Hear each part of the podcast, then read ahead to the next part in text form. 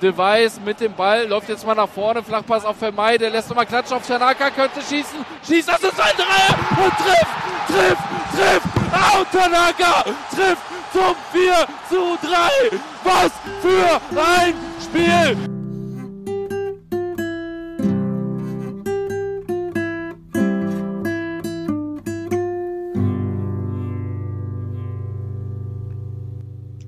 Herzlich willkommen zu Ausgabe 146 vom Aus dem Exil Podcast, dem Podcast über Fortuna Düsseldorf. Es gibt wirklich sehr viel für uns zu besprechen. Nicht zuletzt natürlich das äh, Spiel vom gestrigen Abend Fortuna für alle und deswegen sind wir auch alle dabei. Hallo Tim. Einen schönen guten Abend aus Düsseldorf. Hallo Jan. Ja, es gab ja gestern Abend so einen Moment, wo ich dachte, oh, ey, über diese Scheiße muss man auch morgen noch podcasten. Aber hallo zusammen. Äh, das hat sich ein bisschen verändert.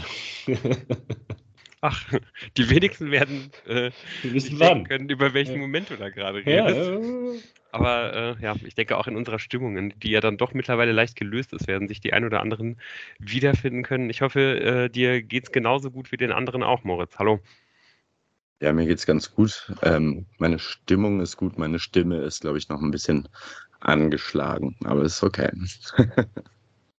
ja, ich glaube auch, das können äh, viele, die uns hier zuhören, vielleicht noch nachvollziehen. Äh, auch ein Hallo von mir, ich bin Lukas.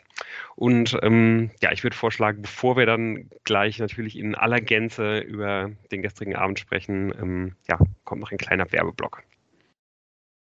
Ja, und wie immer zuallererst ein Dankeschön für alle Menschen, die uns hören. Ähm, Ihr könnt nach wie vor mit uns in Kontakt treten. Das geht bei Instagram. Ähm, unser Handle da ist aus Exil-F95. Da findet ihr uns. Ähm, bei Twitter und Blue Sky sind die Handle jeweils aus Exil und die E-Mail-Adresse ist exil.fortuna-podcast.de. Schreibt uns. Wir freuen uns immer über Anfragen und Kontakt mit uns. Zum Schluss von dem kleinen Werbeblock möchte ich noch auflösen, dass meine Tabaktasche gefunden wurde, äh, bei freundlichen Mitarbeitern der Fortuna abgegeben wurde und mir zugeschickt wird. Also ein Happy End auch auf dieser Front, an dieser Stelle, sagen wir es mal aber, so. Aber kriegt jetzt halt die Fortuna aus Düsseldorf äh, unsere Tasse? Das weiß ich nicht, ob die das wollen. Das müsste man mal. Äh, ich könnte, ich habe angeboten, das Porto selber zu übernehmen, aber auch das wollen sie nicht. Ja, so. Aber ähm, deswegen, man ist ja, man ist ja Kunde als Fan und wird gut behandelt, ähm, um weiter mit dem Verein verbunden zu sein. Also ich habe mich sehr gefreut darüber, dass es abgegeben wurde und auch darüber, dass es an mich zurückgeht, das Täschlein. Sehr gut. Ähm, ich finde es gut, dass der Lou halt so ein bisschen, ich will nicht sagen, Fehlinformationen angekündigt hat vom Werbeblock, aber als ob wir jetzt direkt über das Spiel von Kasata reden würden. Dafür ist doch viel zu viel passiert. Ja, wir haben doch jetzt irgendwie noch so und so viele Themen vor uns. Ja, das ist ja im Grunde genommen wie, äh, weiß ich, bei so einer Fernsehsendung, wo man halt, ne, Wetten das zum Beispiel, falls das kennen ja bestimmt auch noch einige, wo man halt irgendwie den größten Star des Abends am Anfang ankündigt und dann aber halt irgendwie zwischendurch immer sagt, dass der halt gerade auf dem Weg ist und jeden Moment kommen wird, aber zwischendurch werden dann irgendwelche deutschen Comedy-Größen irgendwie aufs Sofa gepackt und es ist irgendwie ganz langweilig.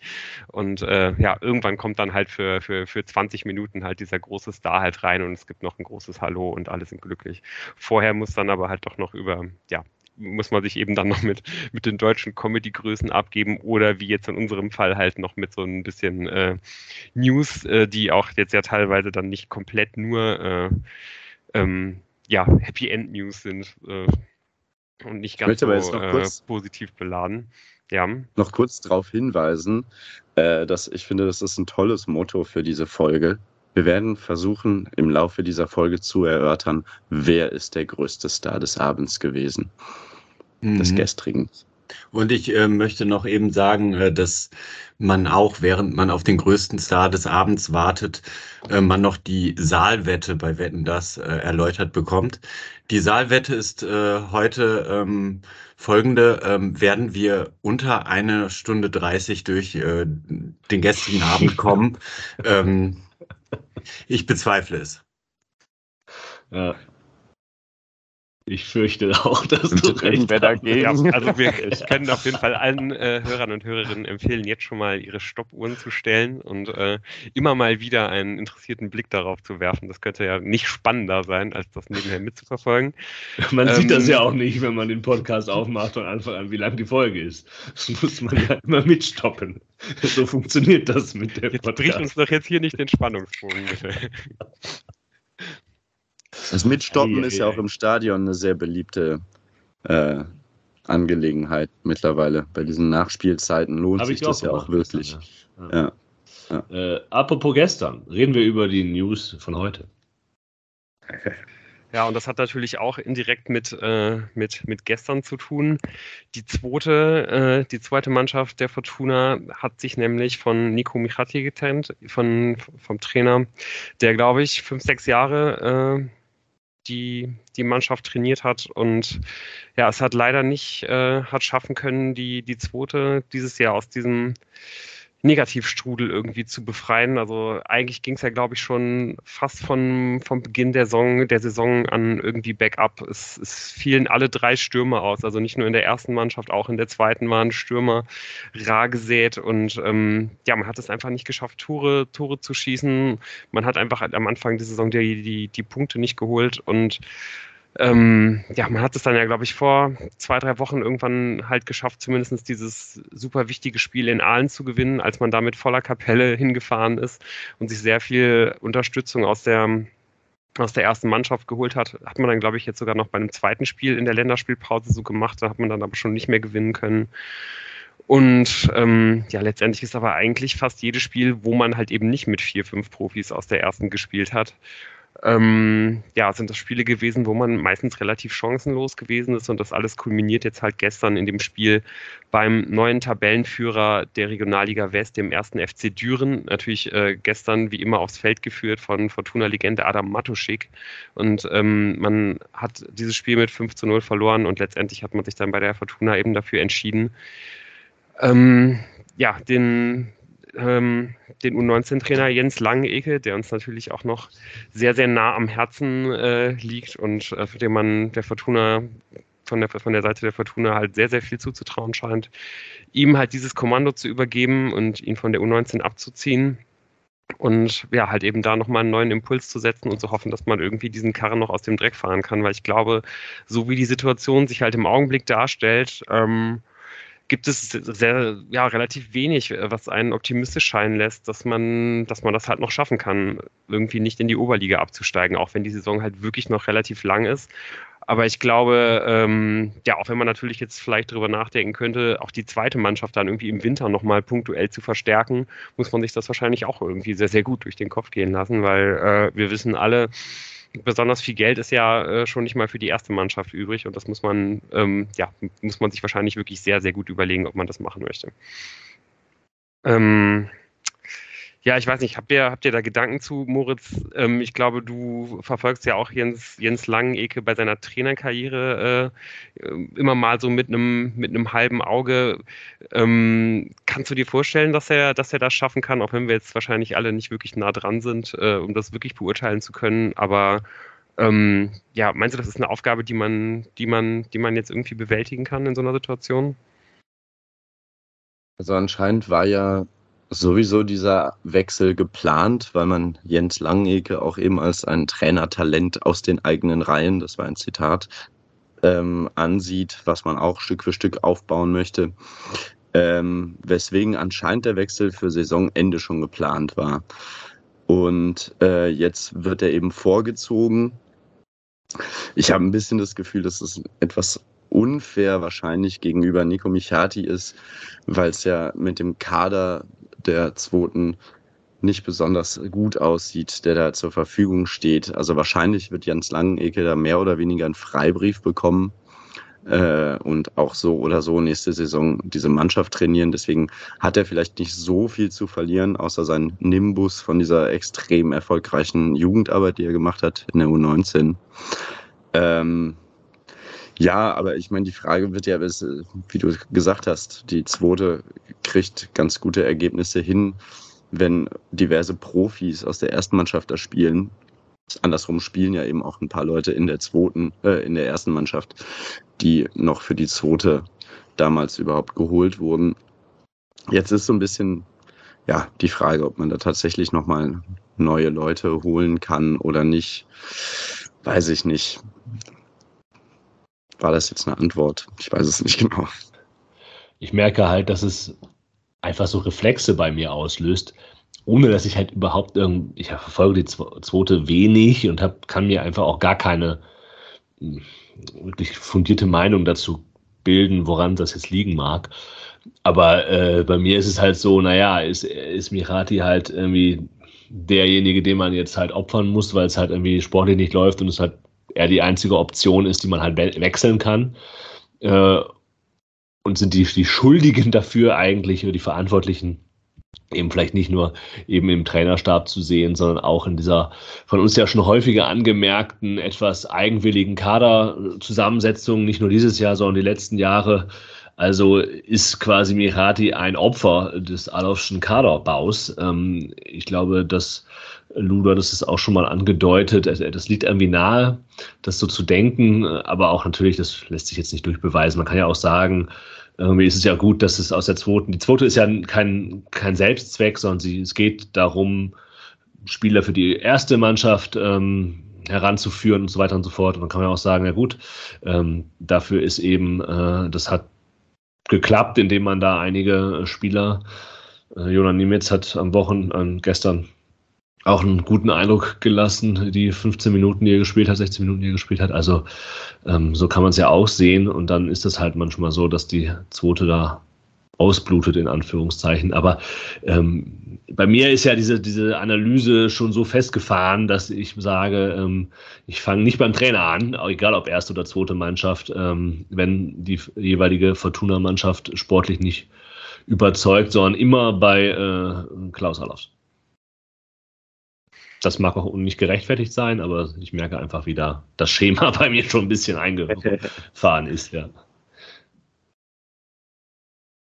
Ja, auf jeden Fall die erste Aufgabe von äh, Jens Langenecke wird es sein, nächste Woche mit äh, seiner zweiten Mannschaft gegen den Wuppertaler SV zu bestehen. Und ähm, da werde ich ihm auf jeden Fall alle Unterstützung zukommen lassen, die ich so habe, indem ich ins Stadion gehen werde. Und das wird interessant zu sehen. Sehr schön. Du siehst ja dann auch so eine Kombination einiger Fortuna-Legenden gleichzeitig auf und neben dem Platz. Ne? Also ich meine, es sind dann Langenecke, Botze und Lumpi und Amit Schebe auch noch, äh, die sich da um und in der zweiten tummeln. Mhm. Und dann hat man noch äh, Charleston Benchop, der mit Wuppertal kommt. Sehr gut. Ja, ja also das klingt auf jeden Fall nach einem äußerst äh, stimmungsvollen Abend. Da braucht man dann wirklich nur noch den parallelen Live-Ticker vom äh, parallel stattfindenden Sieg der Fortuna in Braunschweig, damit das, glaube ich, ein runder Abend wird. Bin auf jeden Fall sehr gespannt, was du, äh, was du uns davon erzählen wirst, Tim. Äh, in der nächsten Folge hoffentlich. Ja, und wünschen natürlich äh, ja, Jens, Jens Langenecke alles Gute, hoffen, dass er diesen äh, schwierigen Job, den er da jetzt übernommen hat, äh, hinbekommt. Wünschen, glaube ich, auch ähm, auf jeden Fall noch Nico Michatke alles Gute ähm, genau. auf seinem weiteren Weg. Nach äh, übrigens fünf Jahren und drei Monaten aus dem Amt des Trainers der Zweiten geschieden. Genau. Ähm, ja, wir haben es gerade schon angesprochen. Äh, in der ersten Mannschaft ist das Geld ein bisschen knapp. In der zweiten Mannschaft ist das Geld wahrscheinlich auch ein bisschen knapp. Im Gesamtverein ist das Geld auf jeden Fall knapper als noch vor ein paar Jahren. Denn ähm, ja, die Fortuna hat den Finanzbericht für das Geschäftsjahr 22-23 ähm, vorgestellt, beziehungsweise die, die Mitglieder schon mal vorinformiert. Jan, was, äh, was ist dir denn dabei so aufgefallen? Ja, jeder, der jetzt hier von uns einen äh, detaillierten BWL Analysebericht erwartet. Den müssen wir leider enttäuschen, weil ich glaube, es ist immer wichtig, die Grenzen der eigenen Expertise zu kennen und man mag sagen, die brechen wir jede Woche, wenn wir über das Sportliche bei der Fortuna reden. Aber ähm, gerade bei diesen Finanzzahlen äh, macht es, glaube ich, wenig Sinn, wenn wir jetzt äh, genau in, den, in die Analyse der, der eben in den Zahlen gehen, sondern vielleicht ist es irgendwie interessanter, sich anzugucken, wie die Fortuna diese Zahlen kommuniziert hat gegenüber den äh, Mitgliedern des Vereines, ähm, denn äh, die Zahlen wurden ja im Zusammenhang mit der Einladung zur Mitgliederversammlung am 19. November äh, herumgeschickt und sie wurden begleitet unter anderem von einem New, Fortuna Newsletter Vorstand Nummer 8, wo eben der Vorstand diese Zahlen nicht einfach nur in den Äther blasen wollte, und das macht ja auch Sinn, sondern sie aus seiner, ihrer Sicht ähm, eingeordnet wissen wollte. Soweit so verständlich, finde ich irgendwie auch nachvollziehbar, dass man das macht, ja, dass man nicht nur die Zahlen online stellt als PDF, sondern dass man eben auch ähm, die eigene Interpretation dieser Zahlen mitgibt. Das ist vollkommen legitim und sicherlich auch nachvollziehbar, dass der Vorstand dieses macht. Und vielleicht ist es etwas interessanter, ähm, aus unserer Sicht, aufgrund unserer äh, wenig fundierten BWL-Erkenntnisse, ähm, eher auf diese kommunikativen Punkte zu schauen und deswegen möchte ich hier mal einige Punkte aus diesem Newsletter einfach vorlesen und ihr dürft dann da gerne drauf reagieren oder ähm, auch reingrätschen, Stopp sagen, wenn ihr dazu was zu sagen habt. Also ich werde jetzt nicht jedes Wort ähm, zitieren, sondern so die Sätze, die dann im Zusammenhang hoffentlich Sinn machen. Also, Sie laden ein, lieber Jan. Am heutigen Freitag erhalte ihr fristgerecht die Einladung zur diesjährigen Mitgliederversammlung und so weiter und so fort. Ähm, dann geht es um Fortuna für alle. Das soll dafür sorgen, dass wir wirtschaftlich wieder in Schwung kommen. Und jetzt zitiere ich. Im abgelaufenen Geschäftsjahr haben wir einen Verlust geschrieben, verfügen aber weiter über ein positives Eigenkapital. Gründe für, Gründe für diesen Verlust sind ganz bewusst getätigte Investitionen in die Mannschaft und in unsere Zukunft sowie stark gestiegene Kosten, die wir nicht an euch Mitglieder und Fans weitergeben wollten. Da wir parallel zu den höheren Aufwendungen mit eher stagnierenden Einnahmen planen mussten, kommt ein Verlust von 2,9 Millionen Euro zustande. So, ihr, ihr brecht, brecht rein, äh, wenn ihr was sagen wollt. Ja? ja gut, also soll ich, soll ich jetzt schon den offensichtlichen nee, reingrätschen nein, nein, du, bei bewusste Investitionen in den Kader? Nein, ich, ich gebe dir den Tipp, ich gebe dir den Tipp, noch ein bisschen zu warten. Ähm, und zwar, es wird noch einen zweiten Triggerpunkt kommen.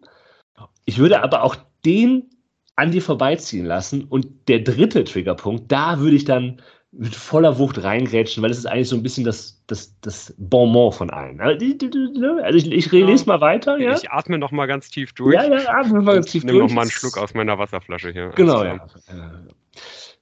Als wir während, es geht weiter, als wir während des letzten Geschäftsjahres in dieser Vorstandsbesetzung die Arbeit aufgenommen haben, ich füge mal ein, in Klammern, es waren also die Vorgänger, ne, die für andere Sachen verantwortlich sind, ähm, gab es einige Herausforderungen, es geht jetzt im Zitat weiter, die wir unmittelbar angegangen sind. Die wichtigste Aufgabe im Februar 2022 war sicherlich die sportliche Stabilisierung, um die Abstiegsränge zu verlassen und möglichst schnell wieder ins obere Tabellendrittel zu kommen. Ja, also wir, Februar 2022 ist der Cut, den wir hier machen, ähm, also wo ähm, Jobst übernimmt als neuer Vorstand und äh, natürlich auch die Finanzen einen neuen Vorstand haben. Ein sportlich Verantwortlicher, der ist nicht ganz neu. Ja, der von uns allen so bekannte Klaus Allofs.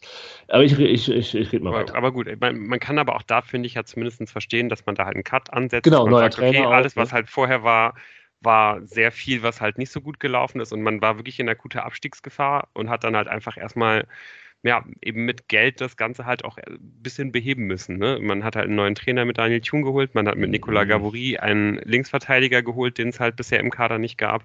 Man hat mit Daniel Ginczek einen Wandstürmer für vorne geholt, den es halt bisher nicht gab und so, so sehr die ja bei uns auch kritisiert wird, hat ja dann auch schon durchaus geholfen äh, in, in der Rückrunde. Und man hat äh, noch Jordi de Weiss geholt. So. Das war ja auch für diese Rückrunde einfach äh, ja, mit Sicherheit der wichtigste Transfer. Genau.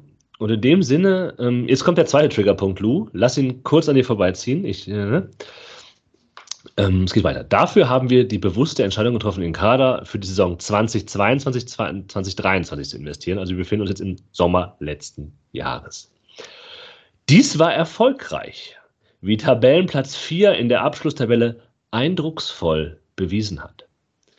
Durch die Corona-Nachwehen und die Folgen des beginnenden Krieges in der Ukraine mussten auch strategische Themen sofort angepackt werden und Weichen für die Zukunft gelegt werden. Und jetzt kommen die Punkte, die als Investitionen in die Zukunft eben dargelegt werden. Und jetzt der erste Punkt ist jetzt schon äh, derjenige, wo wir, glaube ich, äh, über diese sportlichen Investitionen reden können.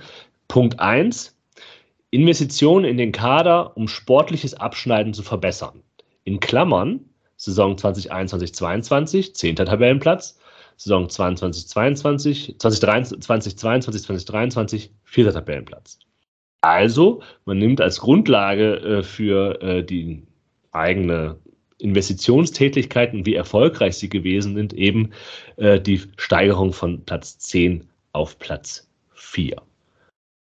Auf dem Papier würde ich sagen, ist das auch nachvollziehbar, aber eventuell kann man ja darüber reden, ob das, ob man da mitgeht. Ja gut, ich gehe natürlich selbstverständlich nicht mit, weil du musst es halt in Relation setzen, erstens zu den Investitionen der anderen Vereine zum gleichen Zeitpunkt. Und ich glaube, man hat damals am drittmeisten den, den dritthöchsten Etat gehabt, also hat man ja leicht unterperformt. Und das ist halt eben wissen wir alle, gerade an diesen Positionen 3, 4 ja auch eine besonders neuralgische Stelle, wenn man da leicht unterperformt, weil äh, ja halt eben nur die ersten beiden Plätze zum Aufstieg berechtigen und äh, Platz 3 noch zur Relegation immerhin, Platz 4 aber halt zu gar nichts mehr, außer zum Ligaverbleib. Und äh, wenn man dann halt eben noch weiß, dass man in diesem Jahr, genauso wie in dieser Saison, aber eben auch in der vorherigen Saison, äh, das Budget halt überzogen hat, dass man äh, im, im Personaletat zur Verfügung gehabt hat, heißt das ja, also das ist zumindest mein Herauslesen, wenn man das Budget überzieht, geht man all in für den Aufstieg. Man kann natürlich jetzt auch sagen, ähm, ja, wir mussten äh, das, das Personalbudget überziehen, weil wir strategisch in den Kader investieren mussten. Dann finde ich es aber natürlich nicht ausschließlich, aber doch sehr, sehr häufig sehr interessant, was man da äh, anscheinend äh, gedacht hat, was Investitionen in die Zukunft sind. Also man hat mit Sicherheit zwei, drei Spieler geholt, äh, wo es absolut nachvollziehbar ist, dass man, dass man halt das als strategische Investition in die Zukunft gesehen hat. Aber ich glaube, viele Spieler, die man geholt hat, hat man geholt, um unmittelbaren sportlichen Erfolg zu haben und um das Ziel erste Liga zu schaffen. Und ähm, da, da ging es, glaube ich, wenig darum, ja, halt eben wirklich nachhaltige Werte zu schaffen. Und ähm, ja, deswegen, glaube ich, äh, ist das vielleicht nicht ganz der Wahrheit entsprechend, wie man halt hier formuliert hat. Oder zumindest würde ich sagen, kann man, kann man das durchaus auch anders interpretieren als der Vorstand. Ganz kurz, ja, ganz kurz, außer Ao Tanaka, fällt euch noch jemand ein jetzt gerade auf die Schnelle? Ich habe es gerade durchgedacht. Also der in diesem Sinne der strategischen Weiterentwicklung, Werte schaffen und sowas als Transferausgabe getätigt wurde? Yannick Engelhardt. Auch wenn man ja, für den natürlich wenig, ja weniger Saison. Geld sehen wird, aber, aber wir sprechen am von Ende, letzter Saison. Ja gut, ich würde jetzt beides zusammennehmen. Ja, okay. Aber da gibt es ja auch noch eine Rückkaufoption. Also ja, ja. aber jein. Also von Freiburg. Ja. ja, absolut. Aber trotzdem, glaube ich, ist es insgesamt, wirst du da ja mit einem Plus rausgehen. Und ja. der muss erstmal auch ziemlich überragend spielen, damit Freiburg den, den, den zurückholt. Also es ist erstmal, glaube ich, trotzdem eine gute Sache. Ja, ich würde auch sagen, die meisten Investitionen waren sehr gegenwartsbezogen und dann kann man ja auch darüber, das haben wir ja auch zu Genüge gemacht, da brauchen wir jetzt nur die letzten Folgen gucken, die letzten 100 Folgen gucken, ähm, dass dann die getätigten gegenwartsnahen Investitionen auch nicht immer glücklich waren. So, okay, weiter im Text, ich mache jetzt auch nicht mehr allzu lange. Ähm, dann kommen so Punkte wie Investitionen in unsere U-Mannschaften, Aufbau der Abteilung Mädchen- und Frauenfußball, Investitionen in neu geschaffene Bereich Nachhaltigkeit. Das ist, glaube ich, irgendwie unstrittig, dass man das sinnvoll, dass das sinnvoll ist. Dann Investitionen in Projekte, Klammern zum Beispiel neuer Online-Shop oder Fortuna für alle. Also da muss man ja sagen, diese Fortuna für alle kostet den Verein ja auch viel, weil man halt Berateragenturen bezahlen muss, die das begleiten und so weiter und so fort. Ja, oder nicht muss, aber sich dafür entschieden hat. Ähm, ihr dürft immer reingrätschen, wenn ihr was sagen wollt. Inflationsbedingte Mehrkosten, speziell im Bereich Spielbetrieb, Ordnungsdienst, Catering, Energie. Dann stagnierende Vermarktungserlöse. Dann mein persönlicher ähm, Lieblingspunkt, Mehrkosten durch Mindestlohn.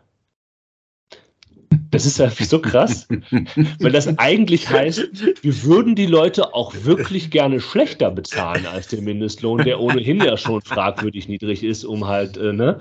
Ähm, aber müssen wir, wir werden vom, vom fiesen Staat, äh, äh der ja äh, Niedriglohnsektor damit weiter befördert, äh, zum weiteren Punkt, eigentlich dazu gezwungen, immerhin so viel zu bezahlen. Also keine Ahnung, ob, ob dass das keiner hinterfragt. Dass also so wenn das so hart in die Bilanz reinhaut, dass, ähm, dass das Erwähnung finden muss, dann ist das ja anscheinend auch für tausende Mitarbeiter und Mitarbeiterinnen der Fortuna äh, ist es ja dann so, dass sie wahrscheinlich den Mindestlohn nur bekommen haben oder weniger und dieser jetzt, also ich meine, damit das ins Gewicht fällt, müssen ja sehr viele Mitarbeitende ähm, plötzlich 2,50 Euro mehr bekommen haben. Oder nicht? Ich hätte das auch eher so im Bereich Spielbetrieb äh, verpackt, aber ähm, gut, darüber, wie halt Jugendtrainer bezahlt werden, zum Beispiel durch die Fortuna, ja. da hatten wir schon mal eine Folge zu und so weiter und so fort. Ja, also äh, Lohndumping durch Bundesliga-Vereine und auch eingetragene Vereine äh, sind ja durchaus auch Themen, die, ähm, die eine Rolle spielen. Aber wie du sagst, also ich finde das einfach so ein, also wenn man das halt zu Ende denkt, was das eigentlich das heißt, ist halt, ja, wir würden gerne schlechter. Also nee, das ist eine Interpretation, ja. Wir hätten uns diesen Posten gerne gespart. Ja, oder keine Ahnung, vielleicht ist es, ist es wahrscheinlich faktisch richtig, ja, dass durch die steigende Mindestlohn ähm, die Mehrkosten einfach da sind, aber ich weiß es nicht. Ja, vielleicht interpretiere ich das auch über, mag auch äh, sein. Also ja. ich würde auch sagen, wir müssen da jetzt vorsichtig sein, weil was sind es? Es sind Kosten. Ja, das stimmt. Ja, genau. Okay, und es sind mehr Kosten dadurch, dass äh, jetzt bestimmte Kosten als Minimum dastehen. Also ja. Ja, aber das, man kann es halt auch so sehen, ja, die Kosten für, also Leute, die halt, die halt Mindestlohn bekommen bei der Fortuna, die stehen halt drin. Kosten für Klaus Allofs, ja, stehen da halt nicht drin. Ja, also diese Mehrkosten für den Mindestlohn sind ja ein Witz im Verhältnis zu anderen ähm, Lohnstrukturen, die die Fortuna hat. Also ich finde, das kann man schon mal erwähnen, das ist irgendwie eine eigene, naja, ist ja auch geil. Wir, wir hängen uns da, glaube ich, jetzt, oder ich hänge mich da jetzt auch ein bisschen zu lange drauf auf. Ähm, genau, und dann geht es um Mehrkosten für Qualitätsverbesserung, Ordnungsdienst und die gesamte wirtschaftliche Lage durch Corona-Krise und Ukraine-Krieg, die sicherlich natürlich gerade im Sponsoring-Bereich und auch was Mehrkosten durch Inflationssachen äh, wirklich valide sind. Und dann äh, geht es vor allem darum, dass mit Fortuna für alle der wirtschaftliche Aufstieg ähm, geschafft werden soll, um eben neue äh, Möglichkeiten der Einkommensgewinnung äh, heranzuziehen. Und ich glaube, dazu haben wir schon so viel gehört in den letzten Wochen und Monaten. Äh, da müssen wir jetzt nichts mehr zu sagen. Also es sind die Investitionen in den Kader, um sportliches Abschneiden zu verbessern, äh, die hier als Hauptpunkt genannt werden. Und ich glaube, das ist auch der kontroverseste Punkt, über den man da reden kann, ob eben mit den Geldern immer so sinnvoll umgegangen ist. Aber das haben wir ja auch in den letzten Folgen immer mal wieder gemacht. Wir begleiten das äh, im Prinzip seit diesem Februar, der, der, da als äh, äh, Auftakt äh, einer, einer neuen Ära genannt wird, äh, sehr intensiv. Also ich glaube, Und wahrscheinlich machen wir mal einen Punkt. Nächsten, ja, genau. Wahrscheinlich würde also ich die nächste Zeit noch begleiten. Also ich ja. möchte schon sagen, dass es. Ich habe jetzt länger nicht mehr äh, über die Finanzsituation bei der Fortuna nachgedacht. Aber es beginnt schon, gerade auch mit Fortuna für alle und so gewissen Unsicherheiten, und wir wissen auch, dass die TV-Gelder weniger werden in Zukunft, schon nochmal eine Unruhe darüber. Also bei mir so ein bisschen zu beginnen, wo ich mir sage, hm, ähm, wollen, wir wollen mal vermeiden, dass die Fortuna nicht in Situationen kommt, äh, die sie schon mal hatte. Ja, also es ist natürlich jetzt das totale Worst-Case-Szenario, aber mit diesem ja, mit diesem, man, man, man, kann auf jeden Fall einfach mal im Auge behalten, ja. wenn man so auf das ganz Nüchternste runterbricht, so die höchsten Kosten, die man halt bei der Fortuna hat, sind halt die im Personaletat. Da hat man vielleicht jetzt in der Vergangenheit und gerade in der jüngeren Vergangenheit oft nicht die besten Entscheidungen getroffen und ist da jetzt, glaube ich, erstmal von der, von der Gehaltsstruktur vielleicht nicht perfekt für die, äh, für, die, für die nächste Zeit halt aufgestellt und hat einfach ähm, ja einfach diese paar Löcher im Kader ähm, und das, und selbst in der zweiten Mannschaft hätte man ja eigentlich investi weiteren Investitionsbedarf. Und das jetzt halt alles vor dem Hintergrund, ähm, dass man jetzt halt in den letzten zwei bis drei Jahren halt das gesamte Eigenkapital der Fortuna halt aufgeraucht hat. Ähm, das, das muss halt wirklich halt, ja, das muss halt nicht dramatisch sein, aber das ist auf jeden Fall jetzt keine besonders äh, gute Ausgangsposition. Da muss man auf jeden Fall ein Auge drauf haben. Und ähm, ja, das macht es halt irgendwie alles nicht leichter. Und die, das heißt auf jeden Fall, dass eben ja die Situation deutlich angespannter ist. Ähm, wenn jetzt auch nicht kritisch, aber auf jeden Fall angespannter als halt noch vor zwei, drei Jahren eben. Aber ja. deswegen ist natürlich auch äh, Fortuna für alle halt so eine, eine, große Chance halt irgendwie, sich da so ein bisschen frei zu schwimmen und sich halt eben einen, einen Wettbewerbsvorteil halt zu generieren. Und ähm, ja, ich glaube, in, ja, infolgedessen kann man ja auf jeden Fall sagen, dass, glaube ich, die äh, Männer des Vorstands gestern relativ zufrieden nach Hause gefahren sind, auch wenn äh, ja, die wahrscheinlich, genau wie wir alle, äh, ja, wahrscheinlich aber auch schon ziemlich feuchte Handflächen hatten in äh, ja, Teilen der ersten Halbzeit. Aber ich glaube, äh, so wie das natürlich jetzt gestern abgelaufen ist, ähm, ja, hätte das zumindest jetzt rein vom Sportlichen erstmal nicht besser laufen können. Hm, weiß ich nicht. Man hätte auch 4 zu 0 gewinnen können. und dann hätte man jetzt ein besseres Torverhältnis. Also man sollte nicht vergessen, dass am Ende der Vorstand nicht nur guckt, äh, wie die äh, vielleicht möglicherweise äh, Premierenzuschauer durch Fortuna für alles dieses Spiel aufgenommen haben, sondern auch sportlich immer das beste Ergebnis wollen. Und deshalb also weiß ich, ich nicht, ob die unbedingt dieses diese Achterbahnfahrt gestern haben wollten. Also ich glaube, das ist ich glaube, was Tim. Aber mehr im Sinne des Narrativs als, also genau, dieser, der Geschichte, die da erzählt wurde, ja. als vom, vom, klaren Ergebnis. Ja, es ist halt, am Ende ist es halt eine Unterhaltungsindustrie und gerade in so einem Spiel, wo so viele Leute da drauf gucken und wahrscheinlich auch so, so, so viele potenzielle Sponsoren, ich glaube, wenn du da halt in der Lage bist, eine Geschichte zu erzählen, ist es, ist es in so einem Spiel halt besser, als wenn es einfach ein 3 zu 0 ist. Mhm. Aber ähm, ich glaube, so oder so, wir, wir und äh, auch die, die Verantwortlichen nehmen das sehr, sehr gerne beides. Ja. aber wir können ja erstmal aufs Sportliche schauen und diese Fragen, wie man eine Geschichte erzählen kann, wie man es vermarkten kann. Ähm, so eine Bewertung dieses Abends vor dem Hintergrund von Fortuna für alle können wir dann ja im Anschluss an die äh, Diskussion über die sportliche Entwicklung an diesem Abend äh, noch gut stellen, damit wir die anderthalb Stunden auch in jedem Fall reißen. Ja, ganz genau. Also die Saalwette, ähm, ich, ich, ich sehe meine Chancen steigen von Minute zu Minute. Ja. Allein, allein dieser Finanzdings war schon doppelt so lang, wie ich das äh, in meinem Kopf. Äh, aber ich, ich, ich habe ihn ja auch so lang gemacht. Ne? So nicht. Aber wir können ja gleich mal damit anfangen. Wir waren ja alle beim Spiel. Ähm, und wir haben uns natürlich auch vorher schon getroffen, diskutiert. Das hat vielleicht auch Auswirkungen auf die Dynamik der heutigen Folge, die wir nicht immer ähm, so benennen können. Es gab aber auf jeden Fall einen Moment, wo einer von uns äh, doch äh, sehr eindeutig eine Meinung vertreten hat, ähm, was die Aufstellung angeht, vor allem was einen Wechsel angeht, nämlich äh, dass äh, Johannes Sonnehm nicht startet, sondern Ao Tanaka. Lou, möchtest du deine Gedanken vor dem Spiel noch mit uns teilen? ja, sehr gerne. Also ich war, ich war entsetzt, muss ich sagen. Äh, und hatte es aber irgendwie auch schon ein bisschen kommen sehen, ein bisschen vorausgesehen, weil es ähm, ja vielleicht irgendwie so ein ähnliches Spiel war wie das gegen, gegen, gegen Hamburg und auch das, äh, da, auch da hat sich ja Tune dann irgendwie in so einem wichtigen Spiel für, für, für Tanaka entschieden und irgendwie hatte ich das so ein bisschen im Urin, dass er das bei dem Spiel auch wieder macht, auch wenn ja in den letzten Wochen äh, speziell von den Leistungen im Fortuna-Trikot her wenig dafür gesprochen hat.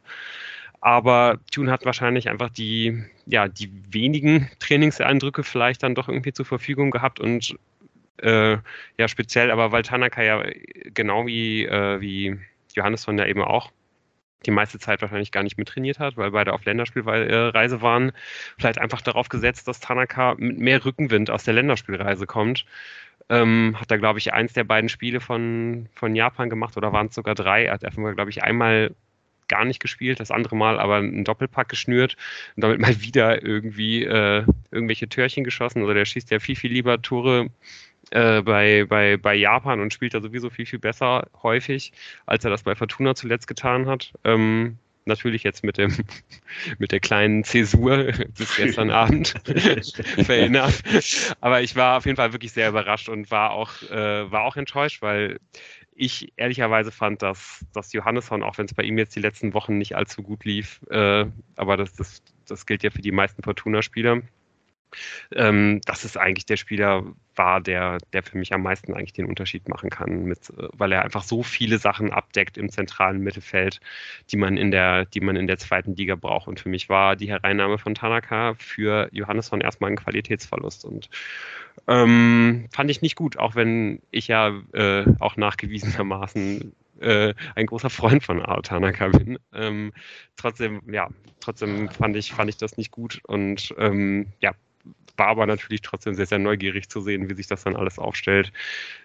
Es gab ja dann auch noch zwei andere Wechsel, äh, die ich und die wahrscheinlich wir alle äh, extrem begrüßt haben, nämlich einmal, dass halt Vermey für den, ja, zuletzt wieder dann doch wieder sehr glücklosen Ginchek reinrotiert ist und das, äh, ja, das war, glaube ich, eine sehr wichtige Personalie, dass halt Zimbo zurück war. Ja.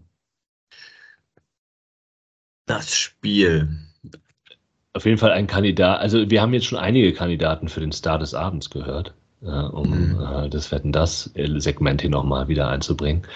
Ähm, ja, das Spiel fing halt so ein bisschen so an, wie man das vielleicht erwarten konnte. Ne? Die Fortuna hat Ballkontrolle gehabt, ähm, hatte mehr Ballbesitz und versuchte den sehr dicht stehenden Riegel, die Reihen der Lauterer zu umspielen. Und das funktionierte in den ersten Minuten gar nicht mal so gut, muss man sagen. Ähm, mhm. Aber vielleicht gebe ich dann das Wort mal auch an euch ab. Ja, gut. Also ich meine, äh, ich gerade wenn man am Ende dann die ganze halbe Stunde, äh, die erste halbe Stunde sieht, hat man auch in den ersten Minuten, wo es noch 0 zu 0 steht, schon gemerkt, irgendwie, dass äh, diese ganze Atmosphäre, dass, dass Fortuna da auch erstmal reinfinden musste. Ähm, noch ein paar Unsauberheiten im Spiel, sodass dann tatsächlich die erste Torannäherung äh, durch eine Standardsituation geschehen musste. Also ein Eckball, der von völlig aus völlig gar Unbedrängnis von Jordi Device leider nicht zu mehr genutzt wurde. Und ähm, ja, ähm, ist ja auch einfach so, dass äh, das wahrscheinlich äh, ein bisschen dauert, bis man, bis man dann äh, so ein Spiel in die richtige Richtung lenkt. Und bevor das klappen konnte, weil man war eigentlich total feldüberlegen, hatte 70 Prozent Ballbesitz, äh, stand es halt dann plötzlich 0 zu 1. Ja, und äh, das ist eigentlich äh, dann bezeichnend für ähm, die erste halbe Stunde, was dann danach passiert. Aber ich würde auch eigentlich der Fortuna gar nicht so einen Vorwurf machen. Also ich fand es eigentlich Nö. okay, was man bis zum 0 zu 1 gemacht hat, weil genau man, man ist halt in das Spiel reingegangen und hat sich wahrscheinlich vorher auch überlegt, okay, es gibt halt diese krasse Kulisse, äh, lasst uns da auf jeden Fall nicht überpacen und gegen die beste Kontermannschaft der Liga in so einen Konter reinlaufen. Wir hatten ja. jetzt schon einige Heimspiele diese Saison, wo wir äh, ein bisschen überexcited waren und dann schnell einen kassiert haben. Das vermeiden wir heute. Wir achten auf die Konterabsicherung und spielen ruhig und überlegt nach vorne, äh, machen aber halt irgendwie, ja, machen halt einfach nichts, nichts Riskantes. Und das, das 0 zu 1 fällt dann ja letztendlich auch nicht deswegen, weil man äh, ähm, ja, weil man halt irgendwelche krassen Fehler systematisch irgendwie in der Mannschaft irgendwie hat, sondern einfach durch, durch einen individuellen Fehler und äh, weil man dann halt eben noch zusätzlich Pech mit diesem abgefälschten Schuss hat. Ja, aber also du hast recht. Ich glaube, ich würde auch sagen, ähm, diese ersten Minuten, 10, 15 Minuten, 20 Minuten waren eben zäh. Ähm, es gab schon so ein paar Punkte, die ich nicht so überzeugend fand. Und das hat ja auch Daniel Thune in der Pressekonferenz dann angedeutet. Halt das Flügelspiel war halt wirklich einfach nicht existent. Und die Spieler, wenn sie mal auf dem Flügel waren, ähm, waren völlig auf sich allein gestellt. Immer, das fand ich nicht gut. Aber es ließ sich erklären eben durch das lauterer Spiel. Ich möchte aber mal sagen, dass dieses, dieses 1-0 dann für Kaiserslautern nicht aus dem Nichts fällt. Denn äh, klar, in diesem Fall war es halt ein völliger Blackout von Zollis, der einen, einen Irrsinnspass spielt.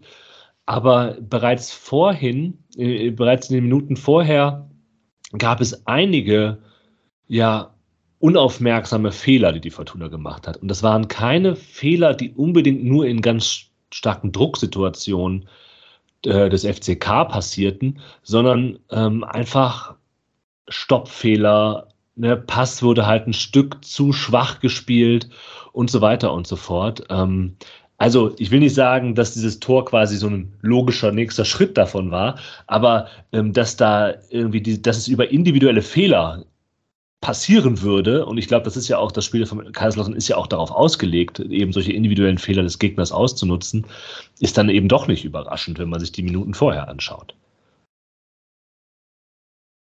Ja, ja das, trotzdem äh, würde ich sagen, es ist einfach schon extrem Pech, ne, dass halt Device den Ball da so an den, an den Rücken bekommt.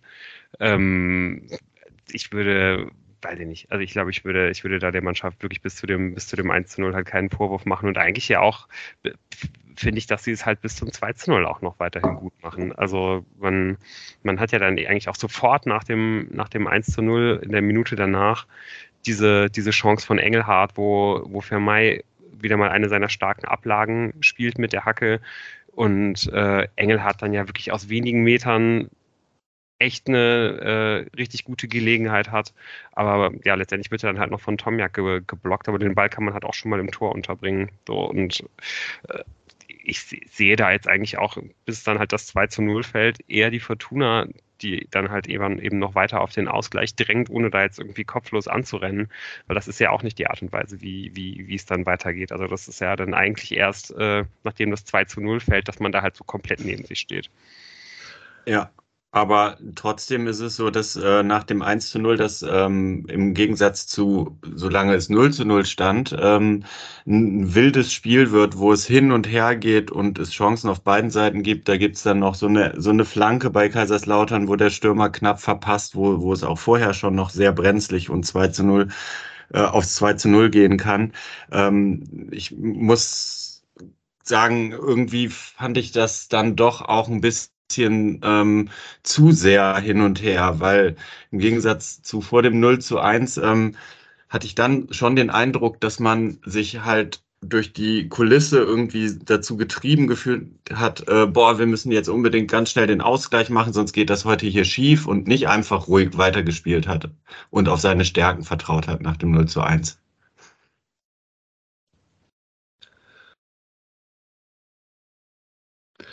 Ja, ich, ich, kann mir aber auch vorstellen, dass man eben die eigenen Stärken in den vorherigen 20 Minuten nicht so gespürt hat.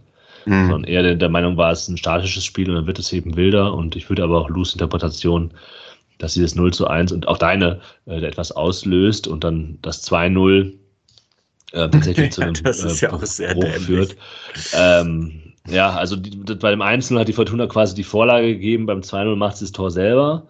ähm, gibt aber auch quasi eigentlich fast selber die Vorlage. Also da ist ja, eigentlich. Das stimmt auch wieder. Äh, zwar nicht direkt, aber dadurch, dass, glaube ich, Device und Emma sich irgendwie nicht vernünftig absprechen oder ja. Device denkt, Emma geht drauf, ähm, ja, ich weiß halt nicht. Ich glaube irgendwie, Emma ist halt eigentlich so. überspielt, ne? Emma ist halt eigentlich ja. überspielt und Device steht dann halt vor der Aufgabe, entweder geht er halt aus der Halbinnen, also aus der Position der, des linken Innenverteidigers halt raus auf den, auf den Flügel auf Tachi, ja. der glaube ich flankt womit er halt das Zentrum entblößt, was reißt, wahrscheinlich ja. trotzdem die richtige Entscheidung gewesen wäre, sagt sich jetzt natürlich im Nachhinein leicht, aber das sah zumindest auch irgendwie im, von oben aus dem ja. Armläden-Sessel auf der Tribüne ungefähr äh, vom Stehplatz, wo wir waren, sah es halt erstmal so aus, aber man kann kann, kann man jetzt natürlich schwer bewerten, ob man da wirklich das Zentrum äh, hätte entblößen sollen. Auf jeden Fall entscheidet er sich dagegen. Äh, verteidigt dann aber auch eben dadurch, dass er da so ein bisschen im luftleeren Raum ist, äh, dann irgendwie weder die, die Gegenspieler im Zentrum noch kriegt er die Flanke verhindert, womit äh, ja, die Flanke dann irgendwie reinfliegt. Kastenmeier ist halt noch so minimal dran, dass er halt Siebert irritiert, der ihn halt irgendwie ans Knie bekommt und äh, sieht einfach wunderbar slapstick-mäßig aus. Also einfach ein kompletten gebrauchter Tag bis dahin. Oh. Ja, und in diesem Moment ich hatte, ich, das ist jetzt vielleicht ein bisschen sehr persönlich, aber ich hatte einen sehr großen Harndrang und ich musste, da habe mir gedacht, okay, ich, ich stehe auf und gehe jetzt. Ähm, und dann habe ich natürlich im Urinal plötzlich einen, einen, gedämpften Jubel gehört und es war relativ schnell klar, dass das jetzt nicht so laut äh, war, dass das von der Heimkulisse kommt, sondern dann war irgendwie der Verdacht sehr nah, dass es halt als ja 03 äh, gefallen sei. Und auch hier muss man sagen, ist die Fortuna in Vorlagen äh, dabei.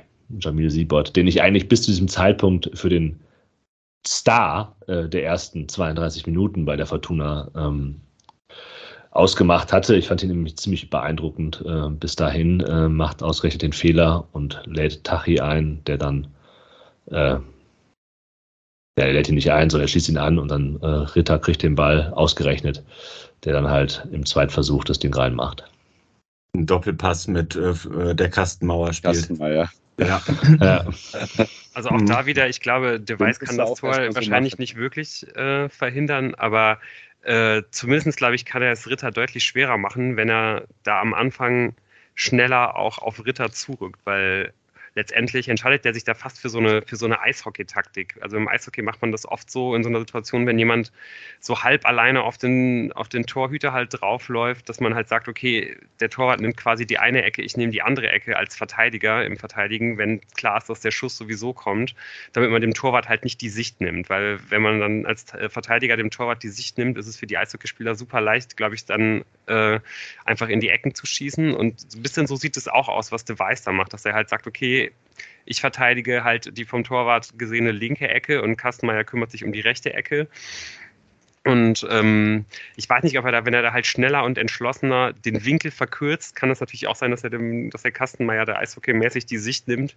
Aber vielleicht kriegt er einfach den Schuss auch noch geblockt. Der zweiten meinst du? Weil ich meine, das ist ja natürlich dann auch wieder ein bisschen Flipperei. Also ist ja jetzt auch Nee, nee, nicht den so, dass das, dass ja, ja, den ersten hält Kastenmeier, ja. Ist dann halt einfach nur unglücklich, dass der genau dahin fällt, wo äh, Rasenallergie rumrennt.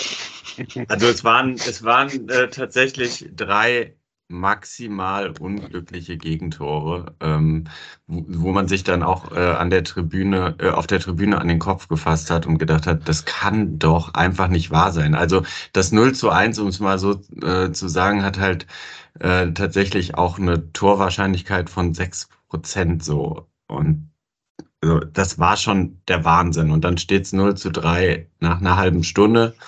Und es fliegt, äh, während sich äh, Kaiserslautern ähm, freudetrunken in den Armen liegt, ein Becher, nein, Quatsch, eine Flasche von der Tribüne. Und ich habe das überhaupt erst im Nachhinein mitbekommen, weil ich in dem Moment viel zu sehr damit beschäftigt war, auf der Tribüne ähm, mich selber zu sortieren und wie gehe ich jetzt mit diesem 0 zu 3 um.